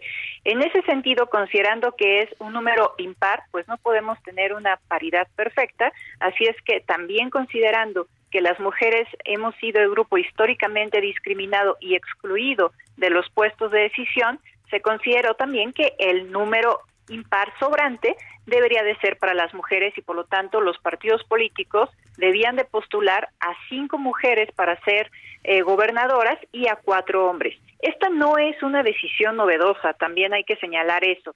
A final de cuentas la hemos emitido desde 2020, hemos nosotros aprobado acuerdos para garantizar la paridad en las postulaciones también para las gubernaturas derivado de que en 2019 hubo una reforma constitucional denominada, incluso promocionada así, como de paridad en todo, que nos prometió que la paridad iba a permear absolutamente en todos los ámbitos. Pero como hubo una omisión legislativa, el Instituto Nacional Electoral, para darle vigencia a lo que establece la Constitución, desde las elecciones de 2021 y luego para las elecciones de 2022 y las que acaban de pasar en el Estado de México y en Coahuila hemos emitido esta clase de acuerdos. Eh, Dania, se pausó la votación. Tengo entendido que se eh, realizará, se va a reanudar el próximo viernes. Y bueno, pues eh, hay eh, partidos que inmediatamente, aunque llamó mucho la atención, que están siempre opuestos, pues en esta ocasión hayan coincidido, ¿no? Con este tema. Sí, eh, es algo usual, desgraciadamente, que cuando hablamos de temas de paridad de género, de inclusión, de acciones afirmativas a favor de grupos en situación de discriminación, eh, en situación de discriminación suele haber eh, este tipo de consenso entre la mayoría de los partidos políticos. Ahí sí suelen tener acuerdos, pero al final de cuentas el Instituto Nacional Electoral ha hecho su trabajo y ha emitido las medidas que se tienen que adoptar para generar inclusión y sobre todo incluso para darle contenido a lo que dice nuestro artículo primero constitucional. Hay quien dice que esto no es democrático, que las cuotas de género, eh, en vez de, dejar que sean los electores los que decidan quién quieren que los gobierne, pues que es una decisión que se toma eh, de manera burocrática. ¿Qué opina? Lo primero es señalar que las cuotas de género ya no existen. Lo que existe ahora es un principio constitucional que se llama de paridad de género y que se establece como un eje rector del Estado mexicano. Lo segundo es decir que antes de que tuviéramos nosotros este tipo de medidas, lo que advertíamos es que tampoco se le daba la posibilidad al electorado de elegir porque prácticamente no postulaban mujeres. ¿Cómo iban a elegir mujeres como gobernadoras si los partidos políticos simplemente no las ponían como candidatas? Decían que no había mujeres preparadas para gobernar, ¿no? Eh, sí, esa es una excusa recurrente que se suele utilizar para tratar de excluir a las mujeres del ejercicio de sus derechos, particularmente de sus derechos político-electorales. Incluso por eso ahora ya tenemos en nuestra legislación previsto que parte del presupuesto que se entrega a los partidos políticos lo tienen que destinar para la capacitación y liderazgo de las mujeres. Eh, Dania, eh, me acuerdo en los tiempos en que este dinero para capacitación para las mujeres se utilizaba para realizar estos utilitarios. Sí, hemos pasado por etapas verdaderamente desastrosas en donde advertíamos que querían justificar que sí se había destinado este dinero para el objetivo que se da a los partidos políticos porque habían comprado escobas y artículos de aseo para utilizarlo al interior de los partidos políticos. Afortunadamente, en esa parte hemos evolucionado de la mano de la fiscalización que hacemos desde el Instituto Nacional Electoral y las sanciones que hemos tenido que imponer para que este dinero efectivamente se destine para lo que se da. ¿Qué va a pasar ahora? ¿Está aprobado en comisiones? ¿Cuándo se ve en el Pleno? ¿Y qué, qué pasará entonces al Tribunal Electoral? Vamos a tener una reunión el viernes, pero no de reanudación de las Comisiones Unidas, sino con los partidos políticos para escuchar sus inquietudes, para recibir sus observaciones. No tenemos una fecha para la reanudación de la comisión, pero este es un tema que tiene que salir lo antes posible por un motivo muy claro. El 5 de noviembre, tres entidades federativas que van a renovar gubernatura inician su precampaña, la Ciudad de México, Yucatán y Jalisco. Así es que esta regla las tienen que tener claras los partidos políticos y la ciudadanía lo antes posible. Una de las quejas que hemos tenido de los partidos políticos y muchas veces fundadas con estos temas es denos las reglas con antelación para que podamos hacer una planificación. En este momento, pues estamos dándolas, pero justo porque eh, los partidos quieren más tiempo para revisar el tema, esto se suspendió, pero ya tiene que salir lo antes posible. Bueno, Dania Rabel, consejera del Instituto Nacional Electoral, gracias por conversar con nosotros esta mañana. Gracias a ustedes, muy buen día. Gracias, hasta luego, muy buenos días. Y con nosotros aquí en la cabina y le agradecemos a Gabriel García, senador de Morena, que esté con nosotros, que nos venga a visitar. Gabriel, ¿qué tal? Muchas gracias. Pues un gusto estar aquí con ustedes, Lupita y Sergio. Eh, Gabriel, eh, tenemos entendido que pues tienes aspiraciones para contender por la candidatura de la alcaldía a Iztapalapa y que estás trabajando en un proyecto que es de los más importantes, el tema de la falta de agua. Por ahí empezarías, por ahí eh, tendrías tú toda la información y les harías llegar este pues este reporte a los ciudadanos. Es por donde tú vas a trabajar. Efectivamente, el proyecto se llama Sentimientos de Iztapalapa. Estamos trabajando sobre un proyecto. Sí. Ante todo. Este proyecto tiene como eje fundamental eh, resolver el problema del agua desde esa demarcación. Sin embargo, pues no es un asunto solo de una alcaldía de Iztapalapa, es un asunto de la ciudad, es un asunto del país. Y son eh, tres pasos para para poder lograr eh, este proyecto que se llama Agua para Iztapalapa. El primero es tener un marco legal. Entonces, en el Senado de la República estamos promoviendo eh, la nueva Ley General de Aguas. ¿En qué consiste? Dos pasos fundamentales. Frenar la sobreexplotación y la contaminación de los acuíferos. No solo en Iztapalapa, sino en todo el país. Y la otra, evitar a toda costa, con la ayuda de la ciudadanía, la privatización disfrazada del vital líquido, porque es un eh, bien público que tenemos que cuidar y es aquí y ahora. Por eso está ya en el Senado de la República una ley que tiene ya 10 años ahí eh, detenida eh, desde el año 2012, en donde se estableció el derecho humano al agua. Este es el primer paso, un marco legal, y estamos juntando firmas a través del proyecto Agua para Iztapalapa. Y esto de rechazar la privatización, entre, entre comillas, aunque se maneje mejor el agua por una empresa privada, de todas formas están en contra. Pues no se trata de, eh, de saber si la privatización es buena o mala. Se trata de que cuidar el agua nos importa a todos. Voy a poner un ejemplo. En la región lagunera, hace un año me envió el, presidente a eh, construir un acueducto. Hubo un consenso social, pero en la región lagunera eh, tenemos que la madre naturaleza le recarga 400 millones de metros cúbicos de agua al acuífero, con la lluvia todos los años. Pero la eh, extracción desmedida, a eso nos llamamos, a eso le llamamos privatización, a no prever lo que le corresponde a todos, le sacan dos mil millones. Entonces, es como si en un vaso con agua te tomas cinco veces más de lo que te sirves. Entonces el agua se va a acabar y ya de ahí, si eres privado, si eres eh, población, etcétera, da lo mismo, se va a acabar el agua. Entonces, eh, para eso tenemos que tener la ayuda de la gente. Qué curioso, yo a eso le llamo sobreexplotación, no privatización, pero me imagino que que hablo un idioma distinto. Pero vamos, vamos a Iztapalapa. Iztapalapa ha sufrido el problema del agua de una forma notable a lo largo de, pues no de años, sino de décadas o de toda la historia. Eh, mucho se menciona su nombre, senador, como posible aspirante a la alcaldía de Iztapalapa. ¿Qué se puede hacer en Iztapalapa? Pues miren, está Iztapalapa, hay que irnos a la historia eh, originalmente es una península, ahí donde está el Cerro de la Estrella, donde se unían... O sea que eres peninsular. ¿Perdón? Sí, o sea que eres peninsular, exactamente. Quien vaya al Cerro de la Estrella, eh, un saludo a todos los que nos están escuchando, porque ustedes los escuchan mucho en los microbuses, en el transporte público y en las mañanas, ¿verdad? Entonces, afortunadamente, afortunadamente eh, los felicito por eso. Y me va a ser muy importante poder transmitir esto, porque estamos creando conciencia.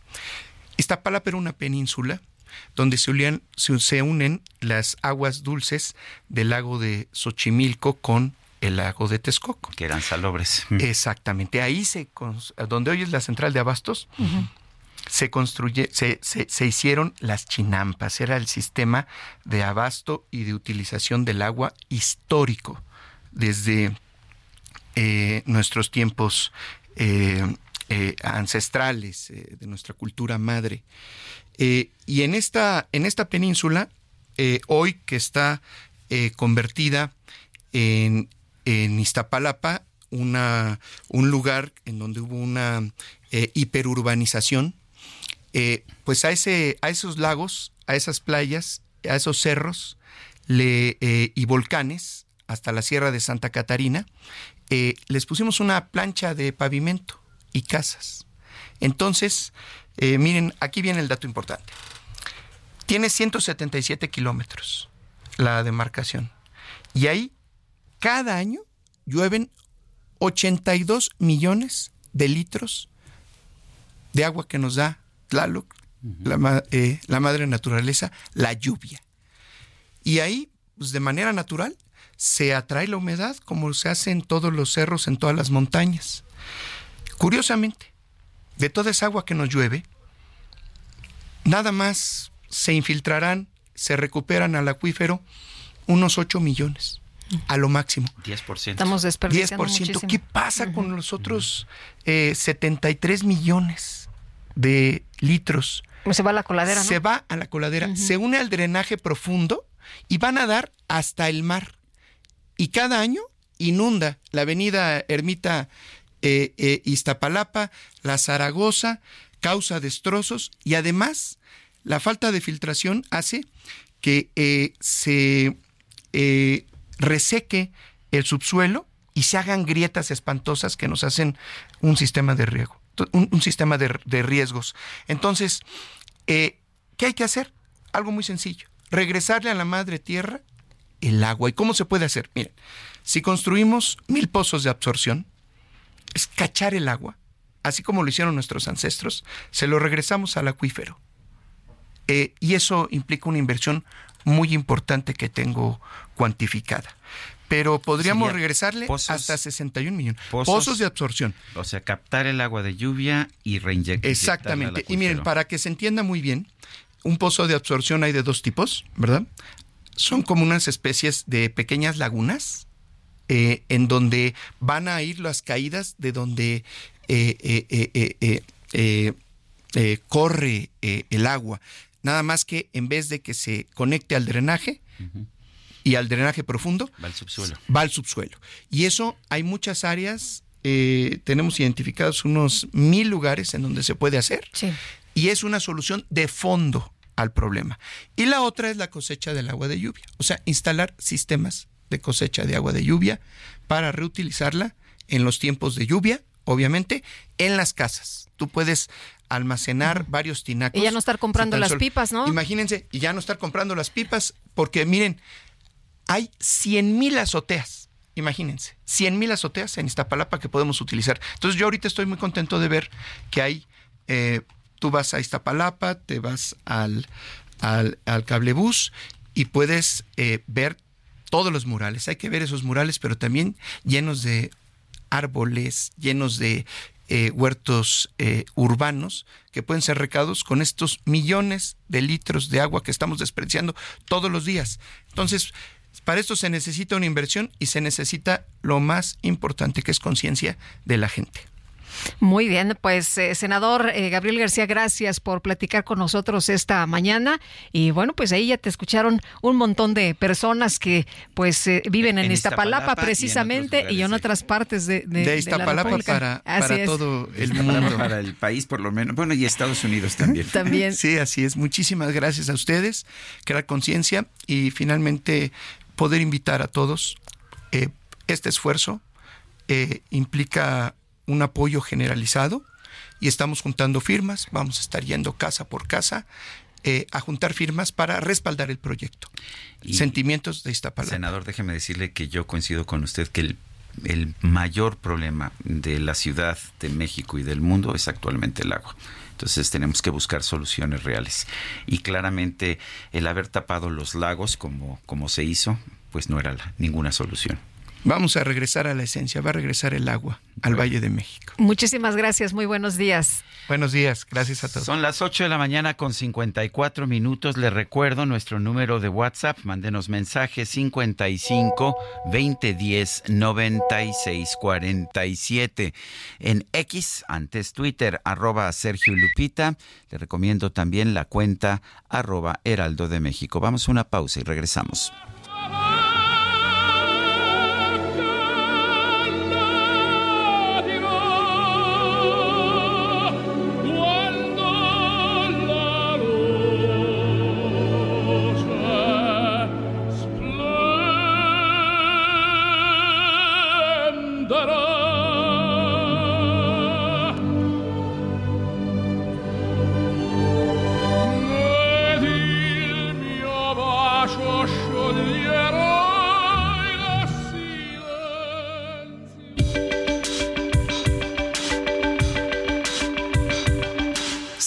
Y Lupita Juárez quieren conocer tu opinión, tus comentarios o simplemente envía un saludo para ser más cálida esta mañana.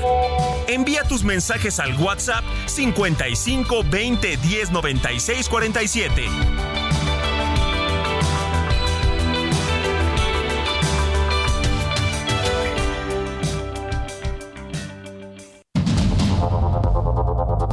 Continuamos con Sergio Sarmiento y Lupita Juárez por el Heraldo Radio.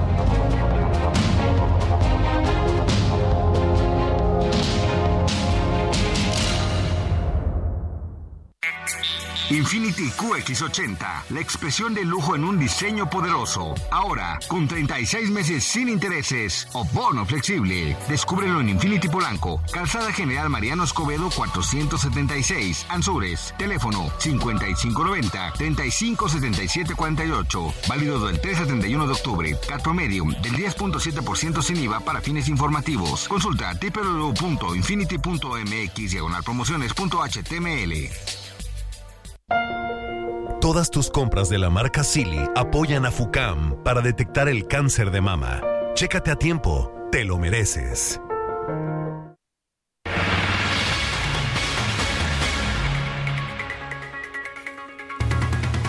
El presidente Andrés Manuel López Obrador se declaró pacifista dijo que México mantiene una posición neutral en el conflicto entre Palestina e Israel y se negó a condenar el ataque de Hamas a Israel. Tenemos en la línea telefónica a Mohamed Saadat, embajador de Palestina en México. Señor embajador, gracias por tomar nuestra llamada. Eh, ¿Cómo evalúa usted, cómo califica usted la posición del presidente de la República y ve usted diferencias con la posición de la Secretaría de Relaciones Exteriores? Eh, buenos días. Buenos días. Eh, en primer lugar, eh, nosotros vemos eh, todas las decisiones que salen de México como posiciones del gobierno de México. Nosotros no hacemos ninguna separación eh, entre Cancillería y Presidencia.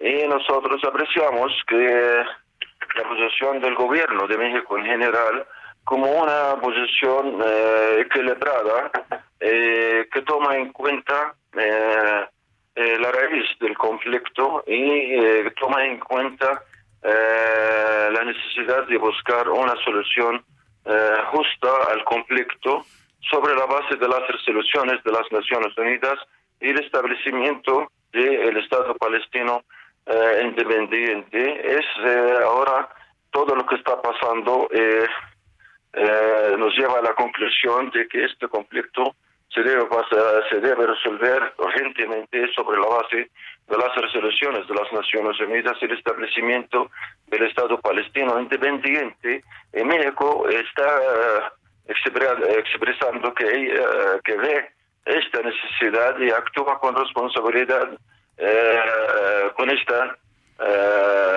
necesidad. Entonces nosotros apreciamos esta posición en el momento de que hay algunos países que eh, tratan al completo con doble eh, trasero. Es una posición que la apreciamos muchísimo. Eh, señor embajador, se habla del sufrimiento de personas civiles tanto en Israel como en Palestina a causa de este grupo terrorista Hamas.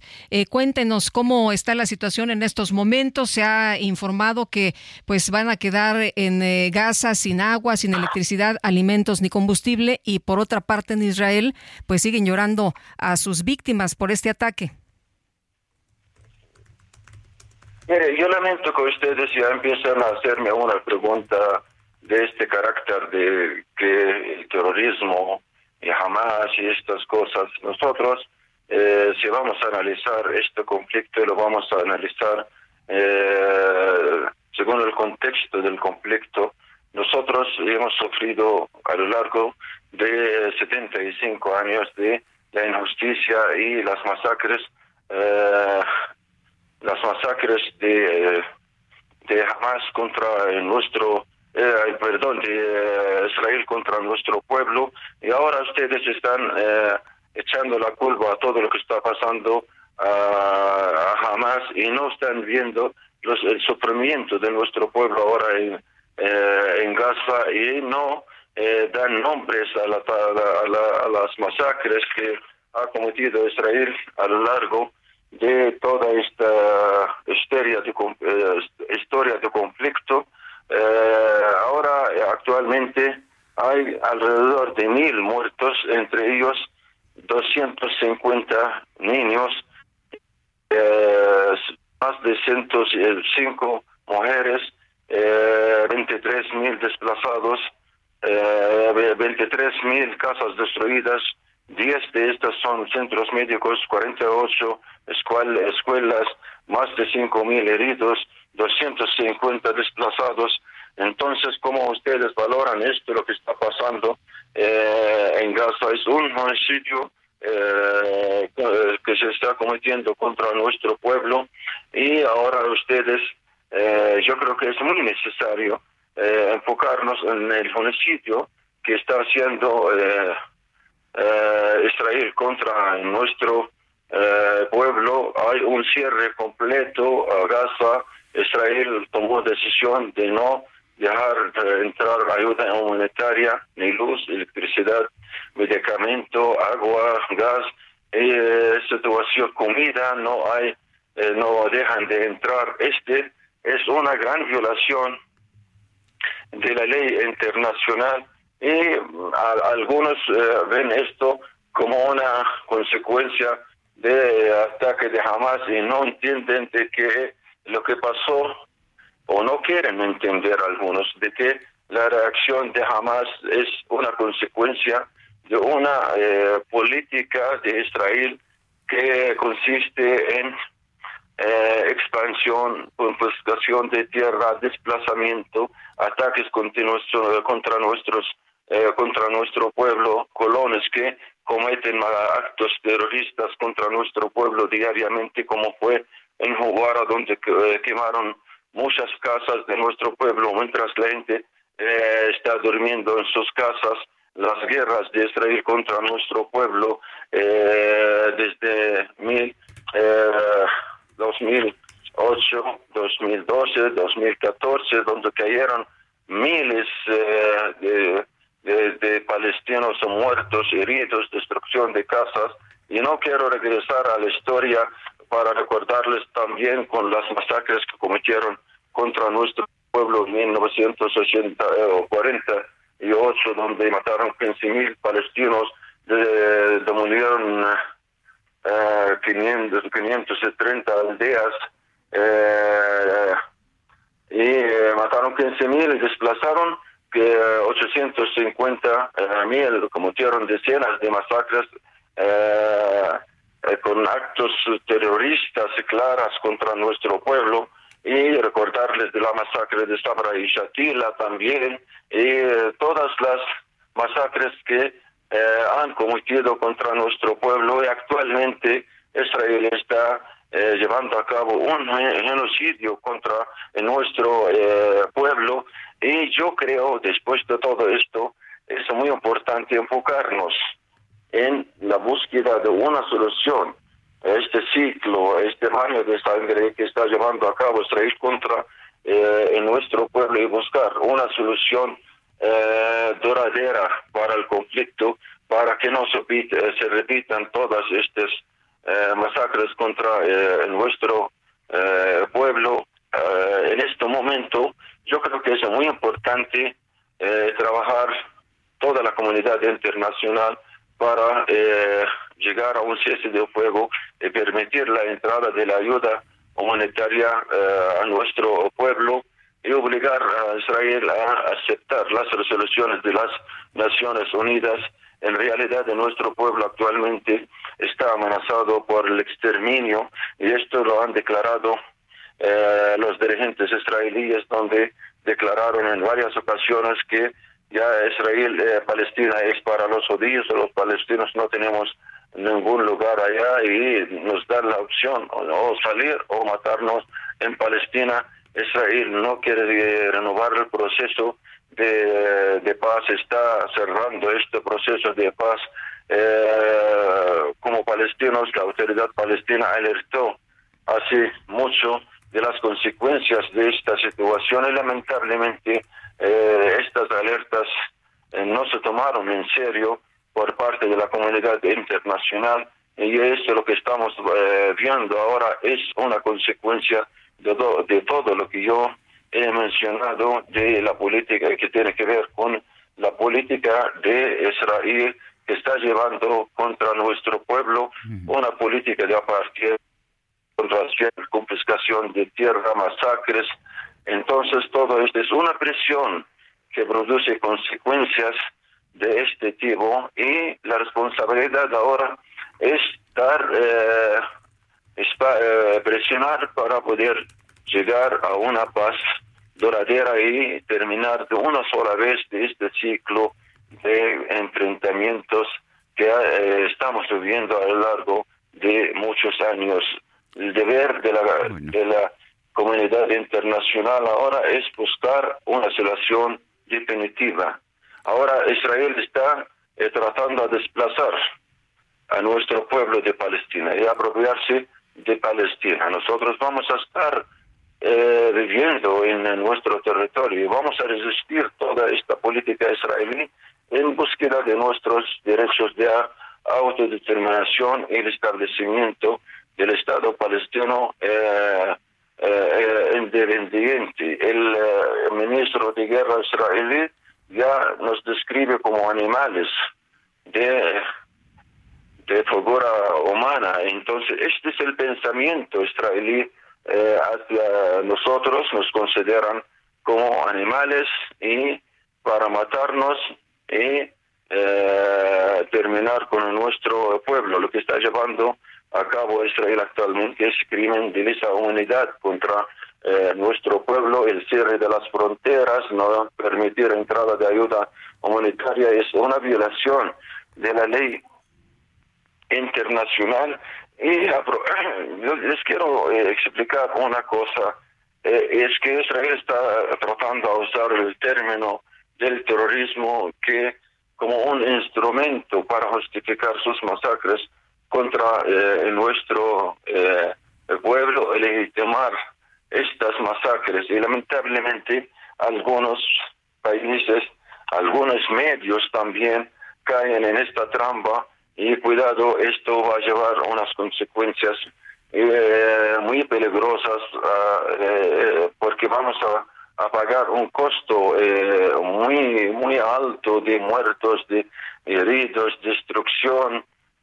y por favor hay que tener mucho cuidado al manejar esto porque Israel lo está usando como un instrumento para legitimar sus violaciones de la ley Muy bien. Eh, internacional. Gracias, señor embajador Mohamed Saadat, embajador de Palestina en México, por presentarnos su posición. Un fuerte abrazo.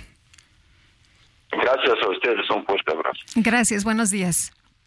Y vámonos ahora con Moni Reyes. Hola, Moni. Hola, Lupita, Sergio, ¿qué tal? Qué gusto saludarlos esta mañana, amigos. ¿Ustedes sabían que con un crédito personal Citibanamex pueden remodelar su casa, resolver algún imprevisto o simplemente usar ese efectivo en lo que más quieran? Si ya recibiste la invitación, aprovecha y solicita tu crédito en minutos desde la app Citibanamex móvil, Bancanet o en una sucursal la más cercana que te quede. Además, por promoción, fíjate que no pagas comisión por apertura. Yo te invito a que elijas el plazo que más te convenga con tasa de interés anual fija preferencial.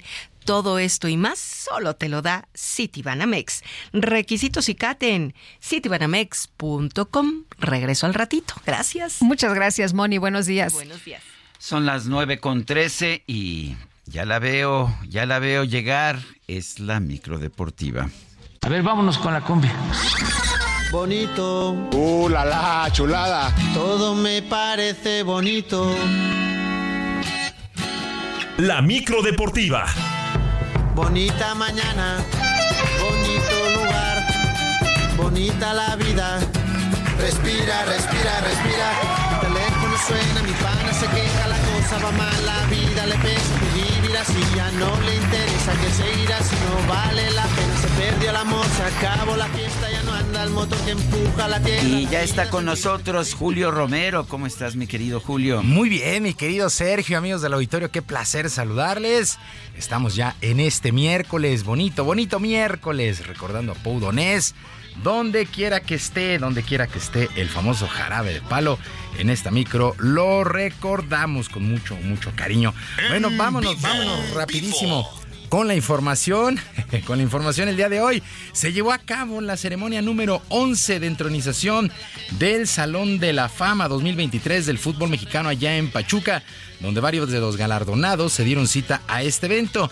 Destacaron por el fútbol mexicano Rafael Márquez, Ricardo Antonio Lavolpe, Óscar el Conejo Pérez, Fernando Quirarte, Emilio Azcárraga Milmo y Cuauhtémoc Blanco, que por cierto recordó varios momentos que vivió con las Águilas del América y con la selección nacional.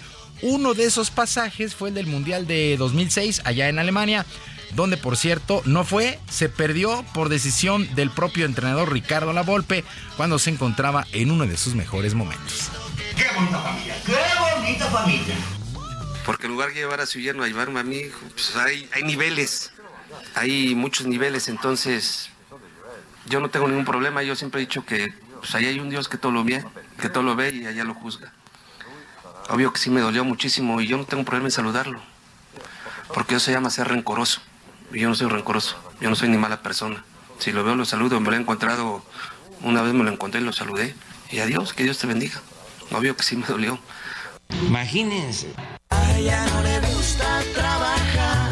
Lo que Bueno, con tantos, tantos años y sigue esta de rencillas entre La Volpe y Cuauhtémoc Blanco. Eh, pues en este mismo evento, Ricardo Antonio La Volpe fue cuestionado sobre este hecho, a lo que respondió que Cuauhtémoc Blanco no fue al Mundial de Alemania 2006 por su sistema futbolístico, pero sí, llevó a su yerno, ¿no? a, a Rafael Chiquis García, que poco a poco hizo. Bueno, del fútbol internacional fueron reconocidos Carlo Ancelotti, Carles Puyol, Samuel Eto'o, Xavi Hernández, Rivaldo, Kaká y el internacional italiano Francesco Totti, quien aprovechó para elogiar a los jugadores mexicanos allá en Italia, al portero Guillermo Ochoa y en especial al atacante Irving El Chucky Lozano, que aunque ya no está con el Napoli, dejó muy buena impresión en su paso por el calcio. È un giocatore straordinario. Ehm, un giocatore che ha fatto la differenza appena è venuto a giocare nel calcio, nel calcio italiano. Es un jugador que ha hecho una diferencia en cuanto llegó a Italia a jugar. È riuscito a vincere uno scudetto con Napoli, che non è semplice. Logró ganar un scudetto nel Napoli, que no es fácil. E, e io lo ritengo mm, un giocatore top player in questo momento. Yo considero que es un jugador top player en este momento.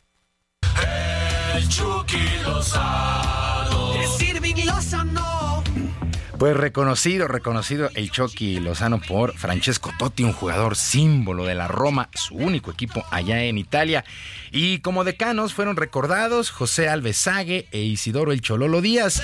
En el fútbol femenil, Andrea Rodevau que pues también fue entronizada a este Salón de la Fama. Ella espera que su trayectoria como seleccionada nacional y el momento que está viviendo el fútbol femenil sirva de ejemplo para las niñas. que quisiera es este, que cualquier niña en México, pero realmente en cualquier país del mundo que quiera jugar fútbol, que tenga la posibilidad, que ella pueda aspirar a lograr sus sueños, sean profesionales, sean este, eh, educativos, sean deportivos, a través del fútbol, que tengan la, la oportunidad.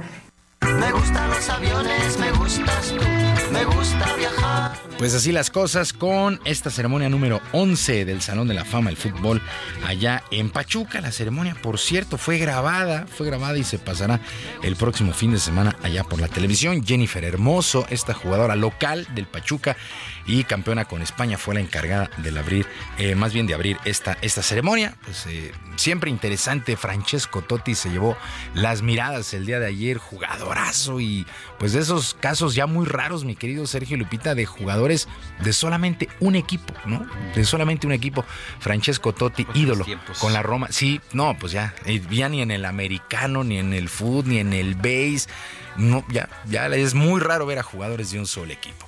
Bueno, pasamos a la información de la selección mexicana de fútbol que eh, continúa con sus entrenamientos para lo que serán sus dos próximos duelos amistosos contra Ghana y Alemania el sábado y el martes de manera respectiva.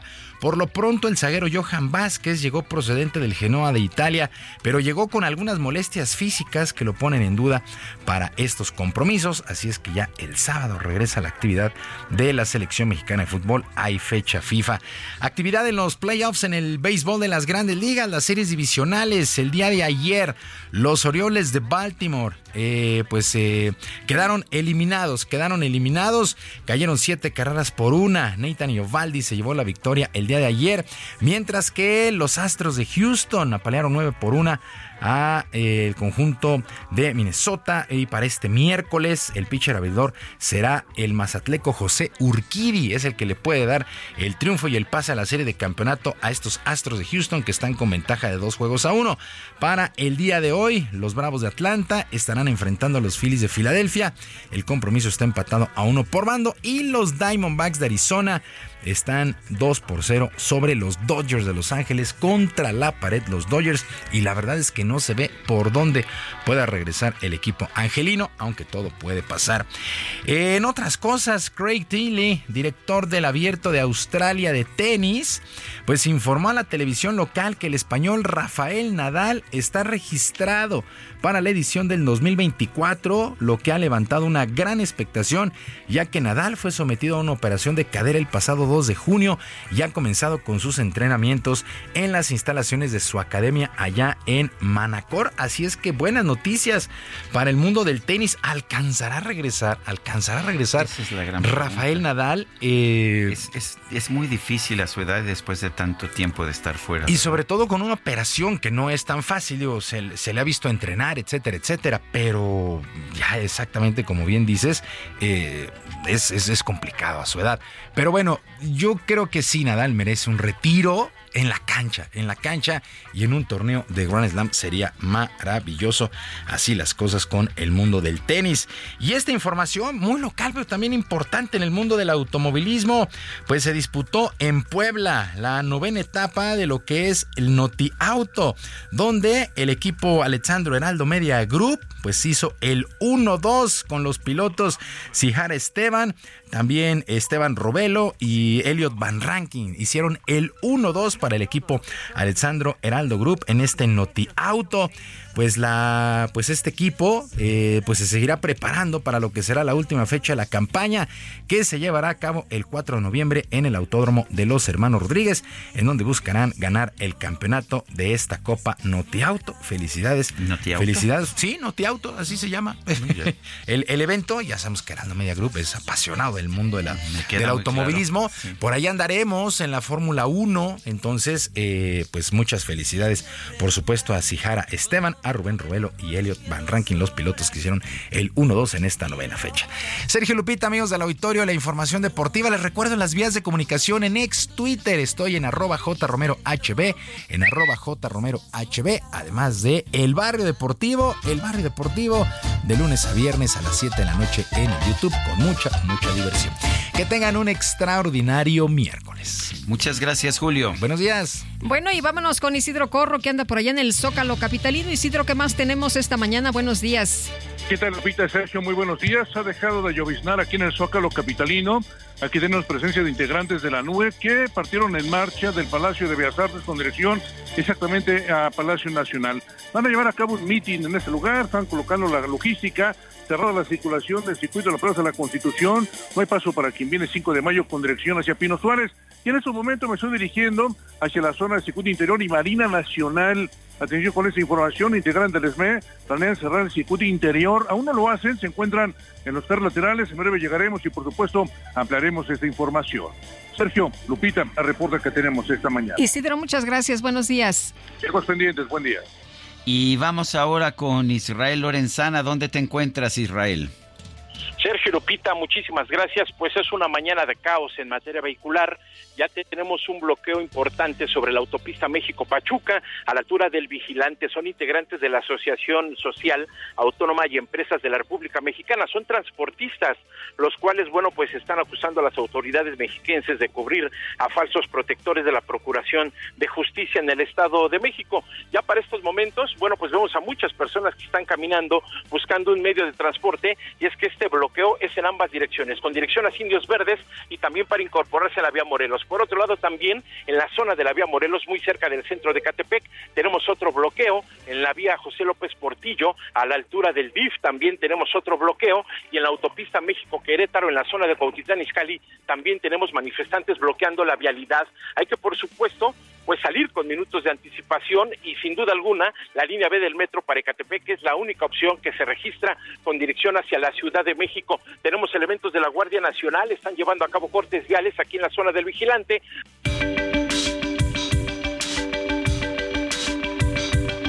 Sergio Sarmiento y Lupita Juárez quieren conocer tu opinión, tus comentarios o simplemente envía un saludo para ser más cálida esta mañana.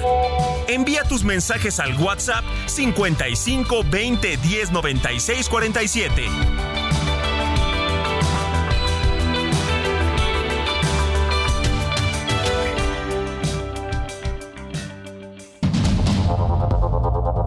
Continuamos con Sergio Sarmiento y Lupita Juárez por el Heraldo Radio.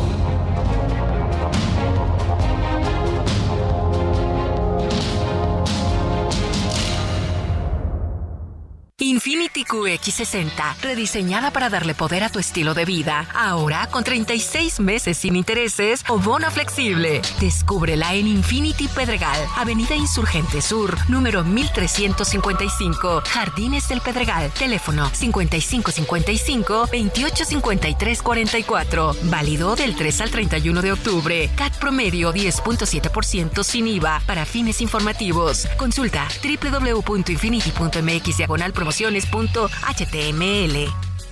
Gastrolab. Historia, recetas, materia prima y un sinfín de cosas que a todos nos interesan. Hola amigos del Heraldo Radio, soy el Chef Israel Arechiga de Gastrolab y sabemos porque nos han estado escribiendo que muchos de nuestros seguidores tanto en digital como en radio y televisión quieren recetas veganas. Así que bueno, hoy les traigo un relleno infalible para poder usarlo, ya sea en unos canelones, en alguna pasta, ravioles por ejemplo, o también en chiles rellenos. Y es un relleno vegano que también para chiles en hogada en la temporada de septiembre, pero que también nos alargamos un poco en octubre, nos puede funcionar muy bien. Y ya saben que en gastrolabweb.com podemos encontrar esta y muchas otras recetas veganas. Los ingredientes son 350 gramos de hongos de temporada de champiñones, 3 piezas de jitomate picado, una manzana picada finamente, ya sabemos que la manzana poblana es fundamental para este relleno de chiles, una pera igual finamente picada, claro, sin la parte central, un plátano mediano, un durazno picado, un poquito de ajo picado y por supuesto almendras fileteadas o piñones que no pueden faltar. El procedimiento en gastrolabweb.com ya saben que no hay fallo para que quede impecable.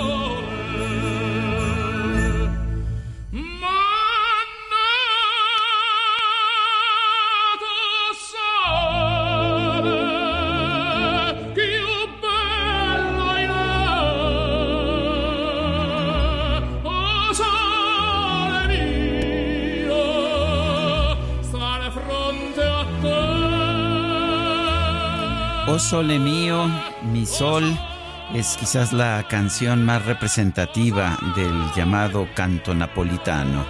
Y aquí estamos escuchando la interpretación de Luciano Pavarotti.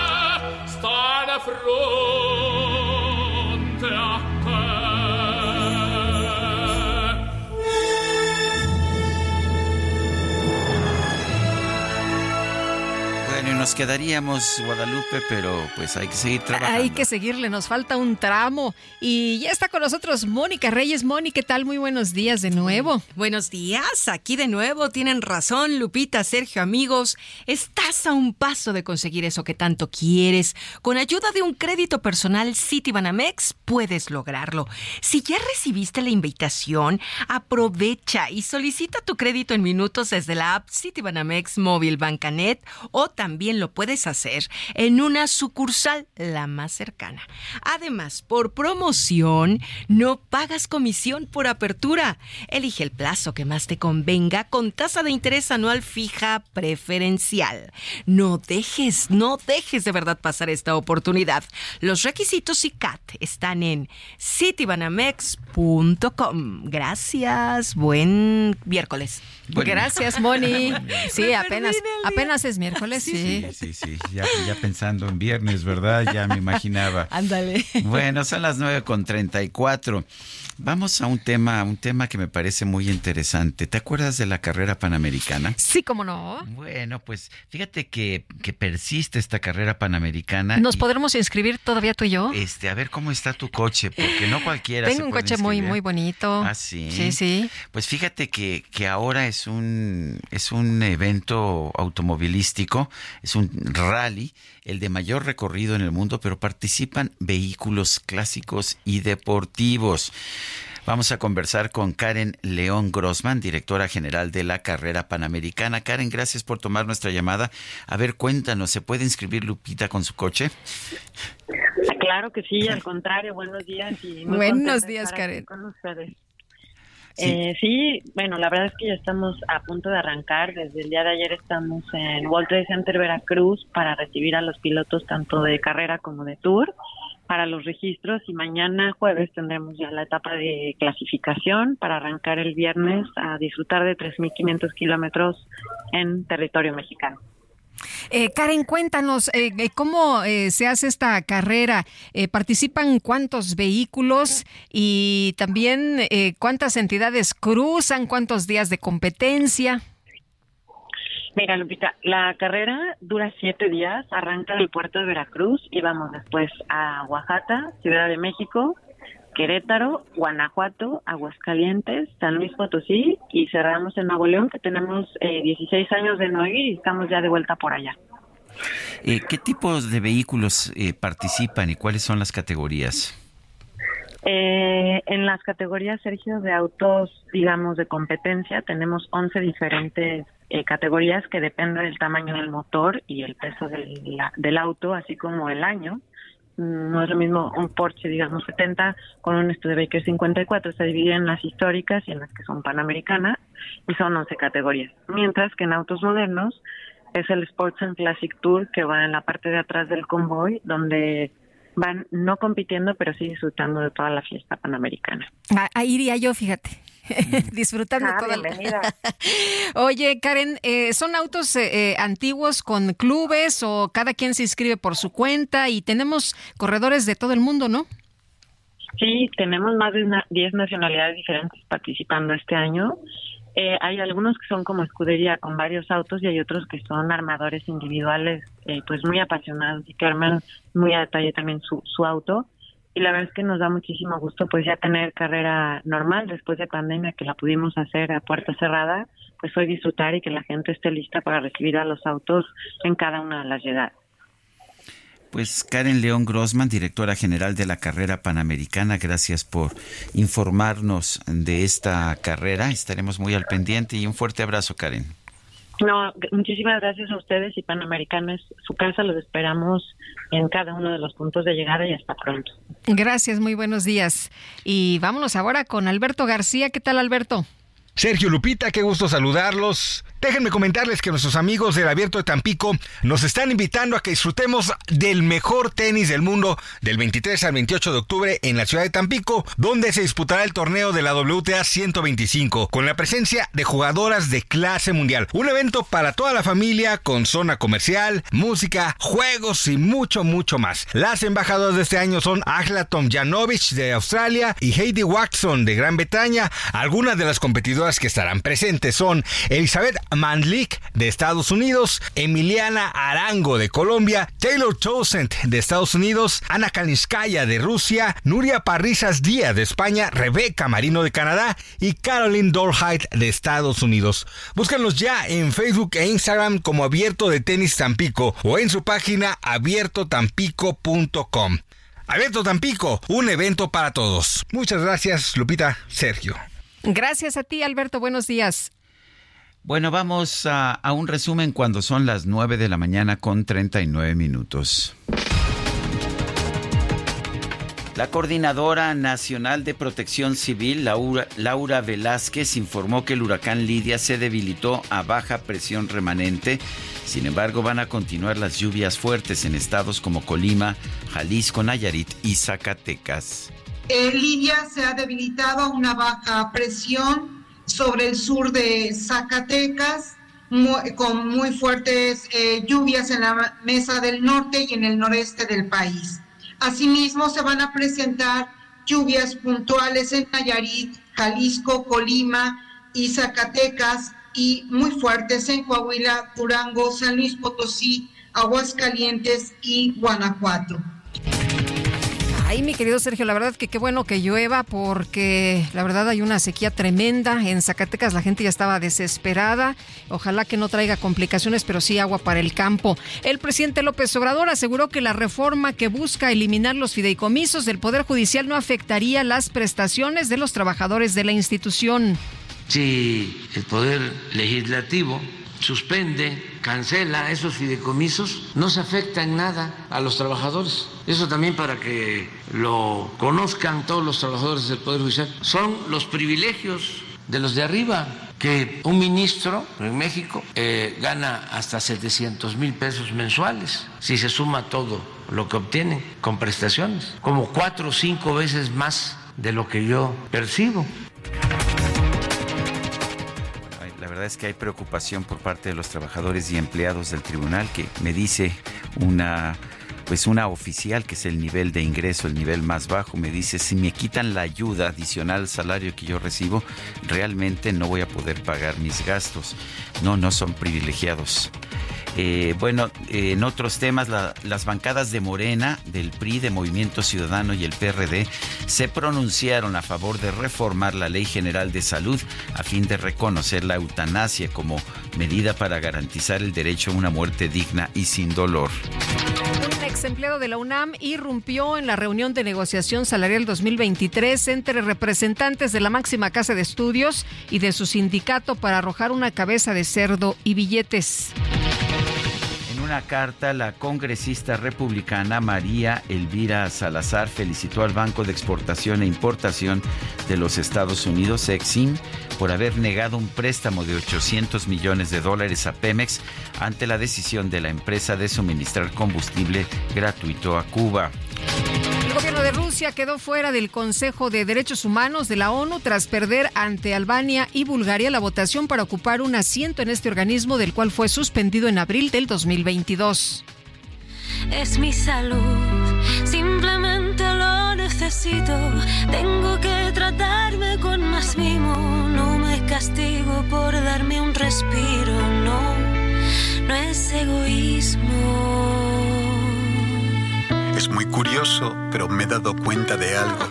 la reina Leticia de España presidió este martes un evento con motivo del Día Mundial de la Salud Mental.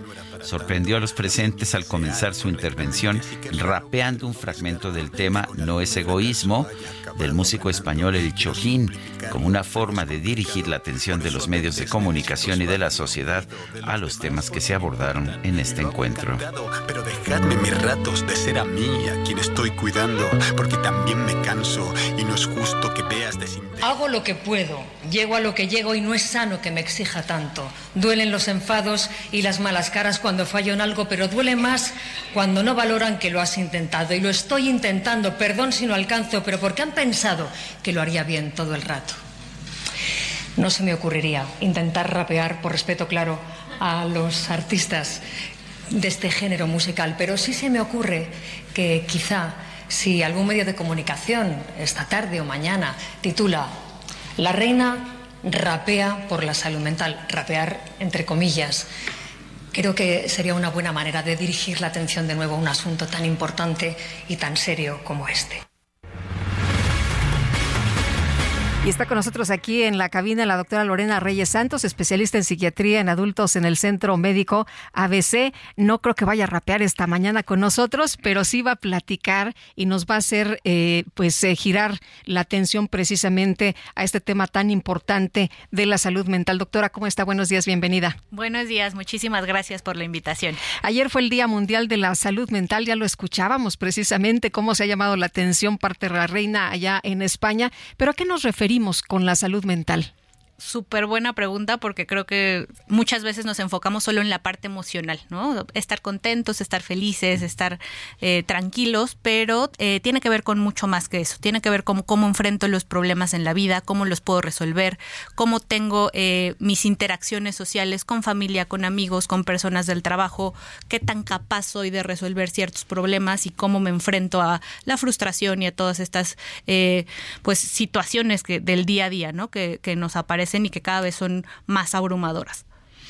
Eh, ¿qué, cuáles son las principales enfermedades mentales? ¿Cuáles son los principales problemas o trastornos? No sé si tú ansían enfermedades. ¿eh? las más comunes ahora ha habido una gran alza en los trastornos, sobre todo de ansiedad y de depresión hay muchísimos otros trastornos mentales como trastorno bipolar, esquizofrenia, trastorno por estrés postraumático, trastornos de la alimentación, trastornos del neurodesarrollo, pero los que más han aumentado en los últimos años han sido los trastornos ansiosos y depresivos.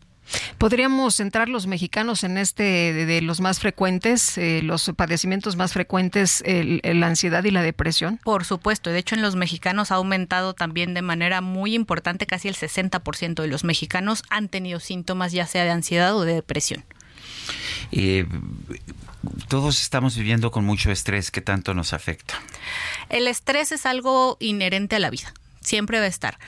Lo complejo aquí es, y lo que me me brinca de una situación de manejo normal del estrés a un trastorno, por ejemplo, de ansiedad, va a ser cómo manejo esas situaciones. ¿no? O sea, estas situaciones maladaptativas en las que yo ya no puedo manejar ese estrés son las que ya me llevan a algún trastorno mental.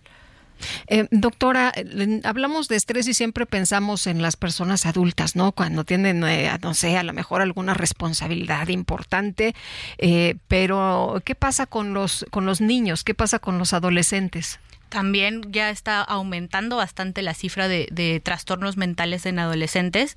También es la cuarta causa de, de, muerte, por ejemplo, el, suicidio entre personas entre los 15 y los 29 años, ¿no? Entonces, adultos jóvenes, adolescentes, cada vez más temprano empiezan a aparecer síntomas y al final, pues también es, es eh, mucha la situación ambiental que se está llevando, ¿no? O sea, situaciones estresantes que vienen desde casa, violencia intrafamiliar, negligencia, eh, eh, esta parte de, de de sentirse muy abrumados en cómo van en la escuela, bullying en la escuela, entonces también están presentando estresores que evidentemente si a un adulto le cuestan trabajo manejar, con un niño va a ser infinitamente más complicado. ¿Qué hace una madre o un padre cuando pues un hijo o una hija le dice es que me quiero suicidar, estoy deprimido, ya no no no no veo nada en mi vida? Siempre es muy importante buscar ayuda.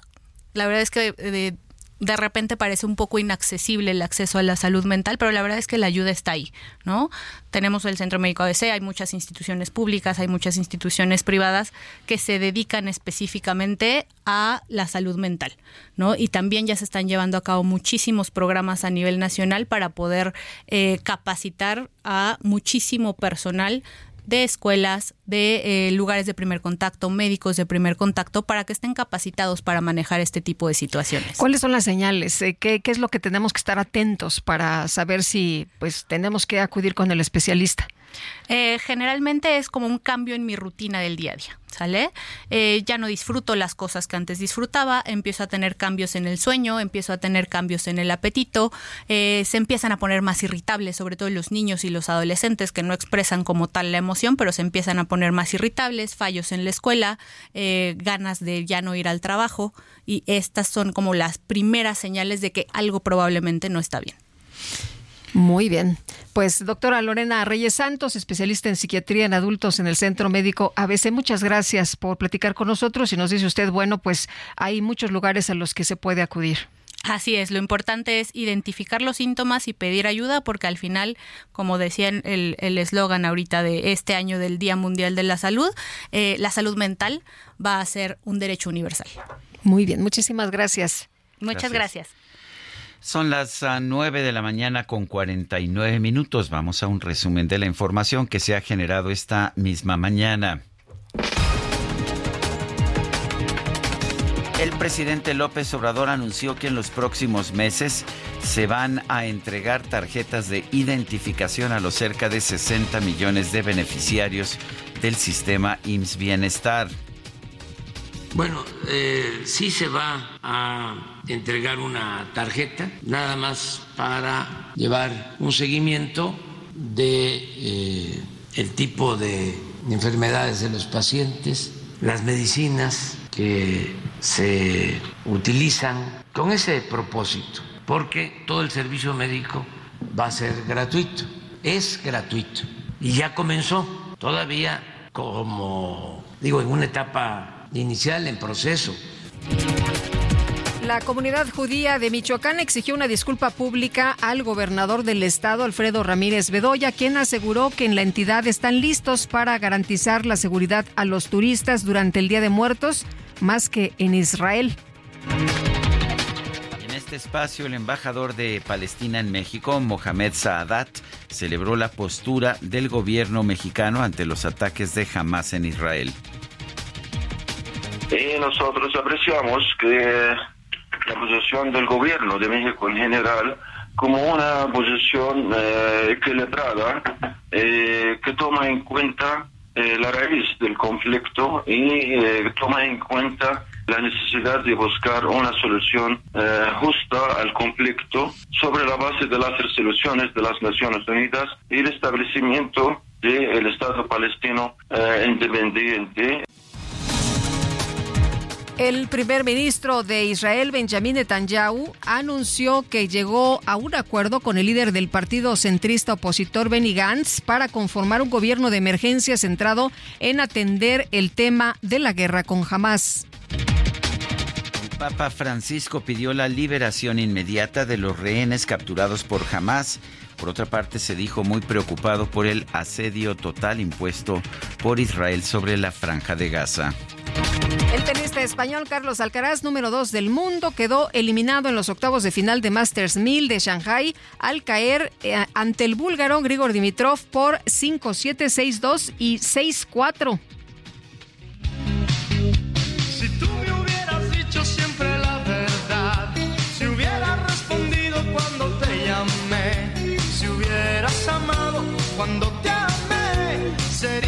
La revista Polestar publicó su Top 20 de las giras de conciertos mundiales más exitosas del momento. La lista la encabezan artistas como Beyoncé, Coldplay y Morgan Wallen. Sin embargo, en el décimo lugar aparece Luis Miguel, mientras que en el puesto número 19 está el cantante de corridos tumbados Peso Pluma. Pluma. Son los únicos cantantes latinos que figuran en esta lista. La que anda bailando sola me gusta pa' mí. Y vamos rápidamente con información de Mayeli Mariscal desde Jalisco. Mayeli. Así es, Lupita, muy buen día, buen día también a todo el auditorio. Pues el saldo del huracán Lidia en su paso por Jalisco deja una persona fallecida en Piguamo y de acuerdo con las autoridades de Puerto Vallarta también hay una persona desaparecida y es que se estuvieron llevando a cabo algunos recorridos de vigilancia en los afluentes el municipio mayormente afectado es el de Autlán y es que de nueva cuenta se desbordó este arroyo El Cangrejo, dejando a su paso pues el arrastre e inundación tanto de vehículos como de viviendas al interior del Hospital Regional de Autlán. También eh, se reportó el ingreso de agua aunque no fue una cantidad mayor, el gobernador Enrique Alfaro Ramírez señaló que se revisará todo el equipo en este hospital para reponerlo. No hubo afectaciones tampoco en los pacientes que se encontraban en este nosocomio. Adicionalmente, en Cabo Corrientes, Tomatlán, La Huerta y Ciguatlán, las afectaciones son eh, patrimoniales eh, con algunos techos ligeros que volaron, así como también eh, pues afectaciones en algunos vehículos. Se estarán llevando a cabo este recuento de daños para ver si pueden acceder al Fondo Estatal de Desastres y el apoyo que les puedan brindar. En general, en el estado se habla de al menos 700 personas que estuvieron en distintos albergues en estos municipios de la costa norte y costa sur, en donde pegó Lidia. Ese es el reporte. Muy bien, Mayeli, muchas gracias. Muy buenos días. Muy buenos días. Se nos acabó el tiempo, son las 9 de la mañana con 54 minutos. Pues vamos entonces, que la pasen todos muy bien, disfruten este día y nosotros nos escuchamos mañana a las 7 en punto. Hasta mañana, gracias de todo corazón.